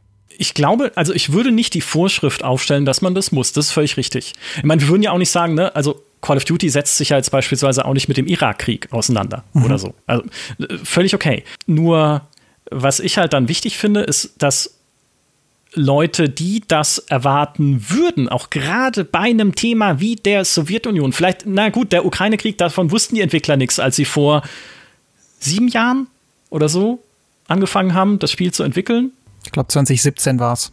Ja, gut, man, man hätte sich trotzdem, äh, natürlich gab es damals schon die Besetzung der Krim und sowas, also ne, es gab durchaus Vorzeichen davor schon den Krieg in Georgien und so weiter, aber nichtsdestotrotz, wenn man das wichtig fände, dass sich dieses Spiel halt kritisch mit dieser Sowjetunion auseinandersetzt, die ja heute auch in ihren ehemaligen Mitgliedstaaten oder zumindest in denen, die jetzt unabhängig sind, durchaus kritisch gesehen wird, nämlich als so ein kolonialistisches Regime und nicht so klassisch, also nicht so kolonialistisch, wie wir es uns vorstellen, mit irgendwie Kolonien in Übersee oder in Afrika, aber auch die Sowjetunion war ein Land, das andere Kulturen angrenzende Kulturen und Identitäten sich einverleibt hat und auch Unabhängigkeitsbestrebungen unterdrückt hat, weil wir sind ja alle jetzt Sowjets. Ne? Ob das die Leute wollten oder nicht. Und deswegen, glaube ich, wird halt die Sowjetunion auch natürlich in Teilen, großen Teilen Osteuropas anders gesehen und anders betrachtet. Und in Russland wieder umgekehrt, da ist es halt eher das positive Bild. Und wenn es euch jetzt wichtig ist, dass halt eine kritische Auseinandersetzung mit der Sowjetunion stattfindet, dann ist das halt ein Argument, auf dem ihr vielleicht dann eure Entscheidung basieren lassen könnt, Atomic Heart zu spielen oder nicht. Ob ihr es macht, nochmal, da mache ich niemandem Vorschriften. Ich habe es selber gespielt, ja, aber das müsst ihr halt selbst entscheiden. Und ich hätte es auch tatsächlich noch immerhin gut gefunden, wenn es, es muss ja nicht ständig dir erzählen, wie schrecklich die Sowjetunion ist, aber wenn es nicht ganz diese überhöhte Utopie gewesen wäre, denn es müsste sie ja gar nicht geben. Es könnte ja auch einfach diesen äh, Komplex äh, 3826 geben, in dem halt ein sowjetischer Andrew Ryan seine Roboter baut. Ich überspitze es jetzt mal ein bisschen mit Bioshock-Bezug. Und drumherum ist die normale Sowjetunion ja, normal in Anführungszeichen, also die historische Sowjetunion. Sie haben sich halt dagegen entschieden und stattdessen diese, diese utopische, hochtechnologische Sowjetunion gebaut, die eigentlich fast ein, ein historisches Idealbild ist, Ne, so mit irgendwie fliegenden Städten und ein Mars-Programm, die fortschrittlichen Roboter. Ähm, sie wird vom Westen beneidet, wird immer wieder betont, auch in E-Mails, was ja ein ganz wichtiger Aspekt auch damals des Kalten Krieges war, dieser technologische Wettlauf zwischen Ost und West, den letztlich der Westen gewonnen hat. Da gibt es ja auch den, den Spruch irgendwie, dass Silicon Valley schlägt Magnitogorsk, also Magnitogorsk damals der prägende Standort der russischen Stahl- und Eisen- und Stahlindustrie, aber halt auch Sinnbild für ihre veraltete industrielle Basis, während das Silicon Valley natürlich steht ne, für Fortschritt und Computertechnik und sowas. Also hier wird es halt umgedreht. Ne? Die Sowjetunion hat das gewonnen, diesen Wettlauf gewonnen. Sie bekämpft den Welthunger, ne? kriegt man mit im Spiel. Sie hilft den, den armen Ländern in Afrika. Sie will den Regenwald retten, aber ohne es an die große Glocke zu hängen. Natürlich verkehrt sich das dann auch wieder in eine Dystopie. Aber nochmal, irgendeine kritische Ebene hätte man noch einziehen können. Eines allerdings, ne, eines muss man dazu sagen, dass das Spiel irgendwie Stalin oder den Stalinismus nicht kritisiert, das ist zumindest nicht direkt kritisiert. Es gibt die Anspielung auf Farm der Tiere mit alle sind gleich, aber einige sind gleicher. Das war eine Kritik am Stalinismus, aber äh, auch das hat uns äh, Dr. Wehowski gesagt vom Hannah Arendt Institut. In Russland würde sich bis heute niemand trauen, Stalin direkt anzugreifen.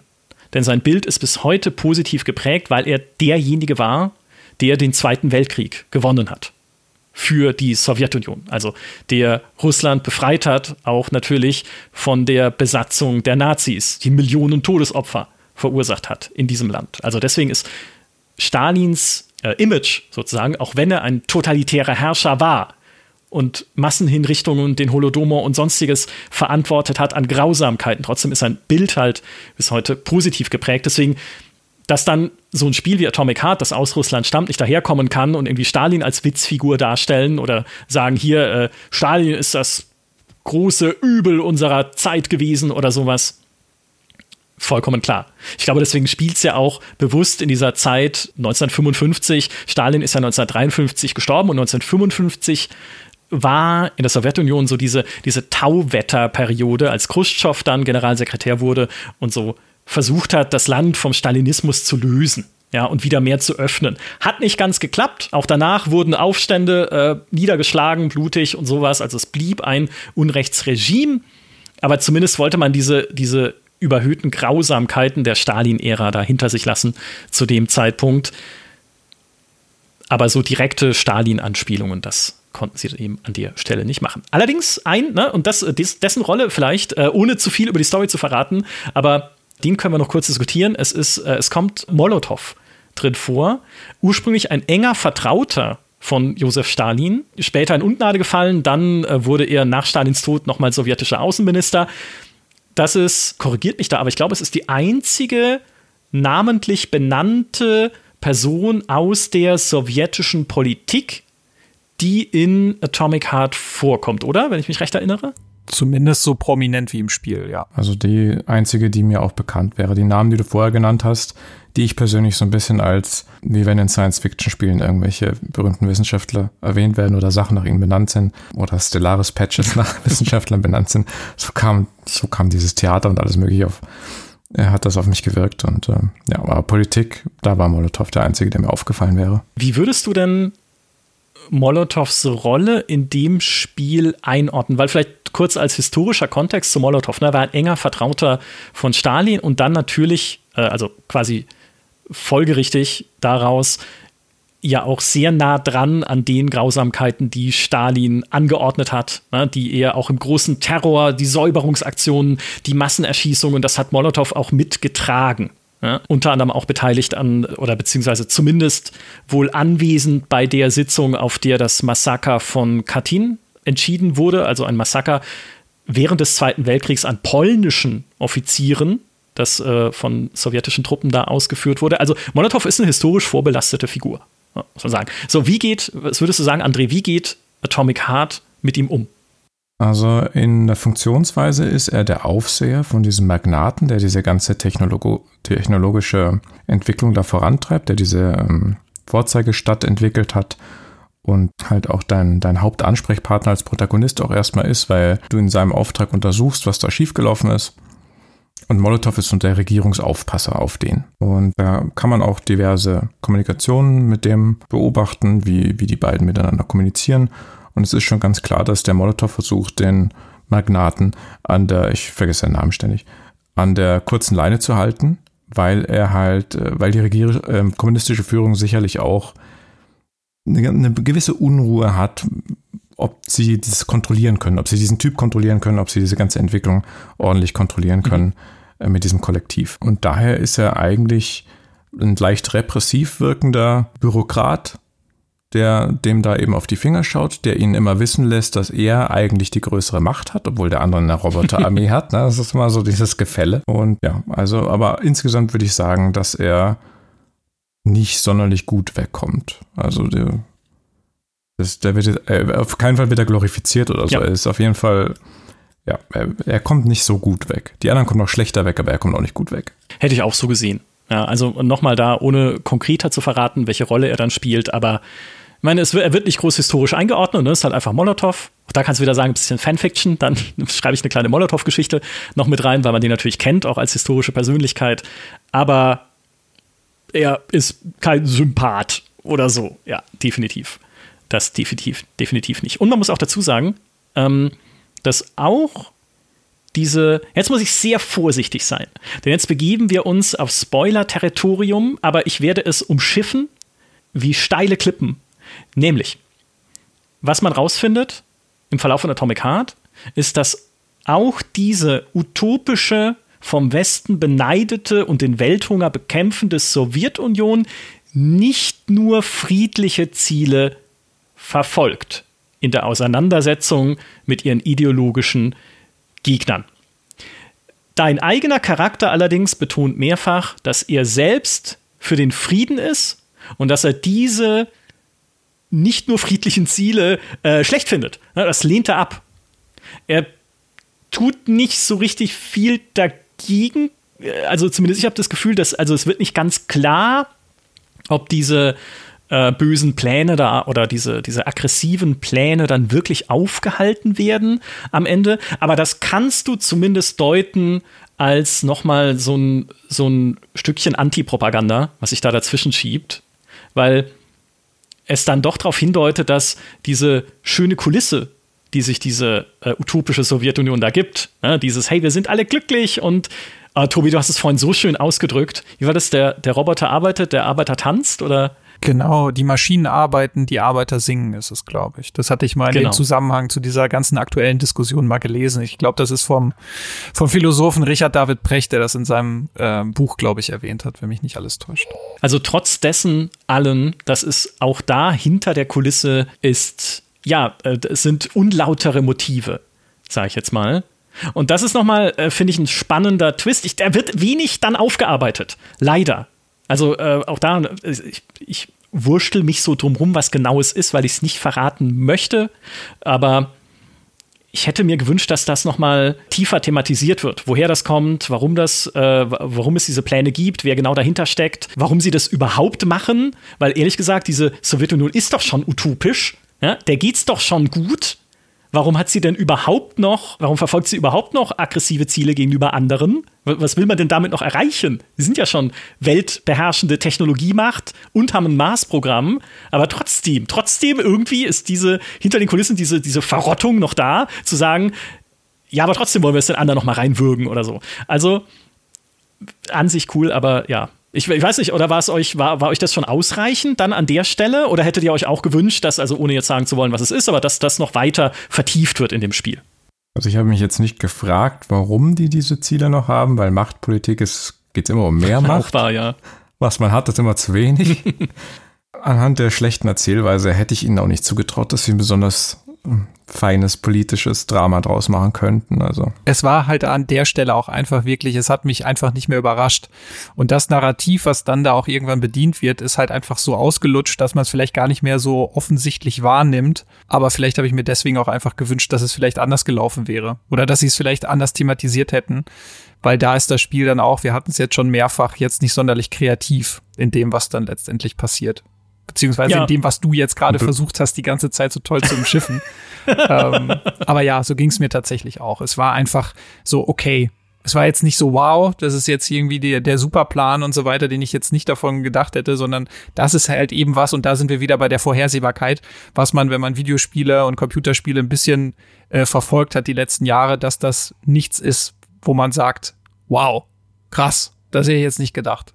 Vor allem, wenn mhm. man die Geschichte kennt, auch von Russland beziehungsweise der Sowjetunion in Bezug mit anderen Staaten auf dieser Welt. Und bevor jetzt jemand denkt, der Protagonist wäre ein friedliebender Pazifist, das sind zwei ähm, sehr aufgesetzt wirkende Dialoge, wo er seine sein friedliebendes Wesen zu kund tut und dann greift er aber wieder unversehen zur Waffe und äh, fragt auch regelmäßig so, soll ich jemanden ausschalten, Boss? Also er hat auch kein Problem damit, Menschen einfach zu erschießen, nur weil jemand gesagt hat, er soll es tun. Also und letztendlich ist er ja auch sehr, sehr lange, und das habt ihr eben auch schon angedeutet, dieses Schäfchen einfach, das einfach wirklich an diesen Idealismus dann auch einfach glaubt. Also, dass er wirklich das glaubt, was, was Setchenov, also äh, du hattest eben noch gefragt, André, wie er heißt, ich musste jetzt gerade auch nochmal nachgucken, dass er wirklich einfach hehre Ziele verfolgt, dann auch einfach und dass das alles toll ist, was da passiert, bis es halt einen Punkt in der Geschichte gibt, wo ja, wo es dann vielleicht einfach ein bisschen kippt. Und das ist ja auch so überzeichnet in dem Spiel dargestellt, finde ich schon, schon wieder, dass es dann einfach schon wirklich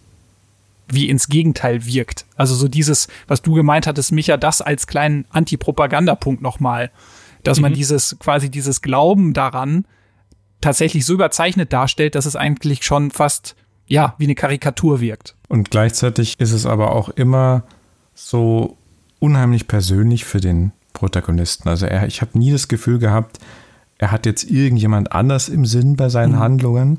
Ich habe nie das Gefühl gehabt, er möchte jetzt Schlimmeres verhindern für die Menschheit oder zumindest für die Mitbürger sondern äh, ich habe immer das Gefühl, ja, mein Ziehvater ist unfehlbar, ihr lügt doch alle und dann kommt er irgendwann dahinter, ja, ach Mann. ja, Mensch. Es gibt dieses wundervolle Zitat, wenn ihm sehr vieles enthüllt wird und er sagt, ich verstehe es immer noch nicht, aber ich glaube dir. ja. ja ich glaube, ich hatte es vorhin schon mal gesagt, aber es ist einfach gut. Mhm. Es ist einfach, das, das fasst die Erzählkunst von Atomic Heart sehr gut. Ist leider unbeholfen, ja, ein bisschen äh, die Erzählweise. Und auch da wieder an dem Punkt, man hätte mehr draus machen können. Aber das war nochmal, ja, von unserer Seite eine Zusammenfassung auf jeden Fall. Ne? Einerseits über die finanziellen Hintergründe und auch da nochmal, ja, es kann nicht ausgeschlossen werden. Es ist im Gegenteil sogar relativ wahrscheinlich, dass Geld, das mit dem Spiel verdient wird, an russische Staatsunternehmen und damit an die russische Regierung fließt. Das ist das eine.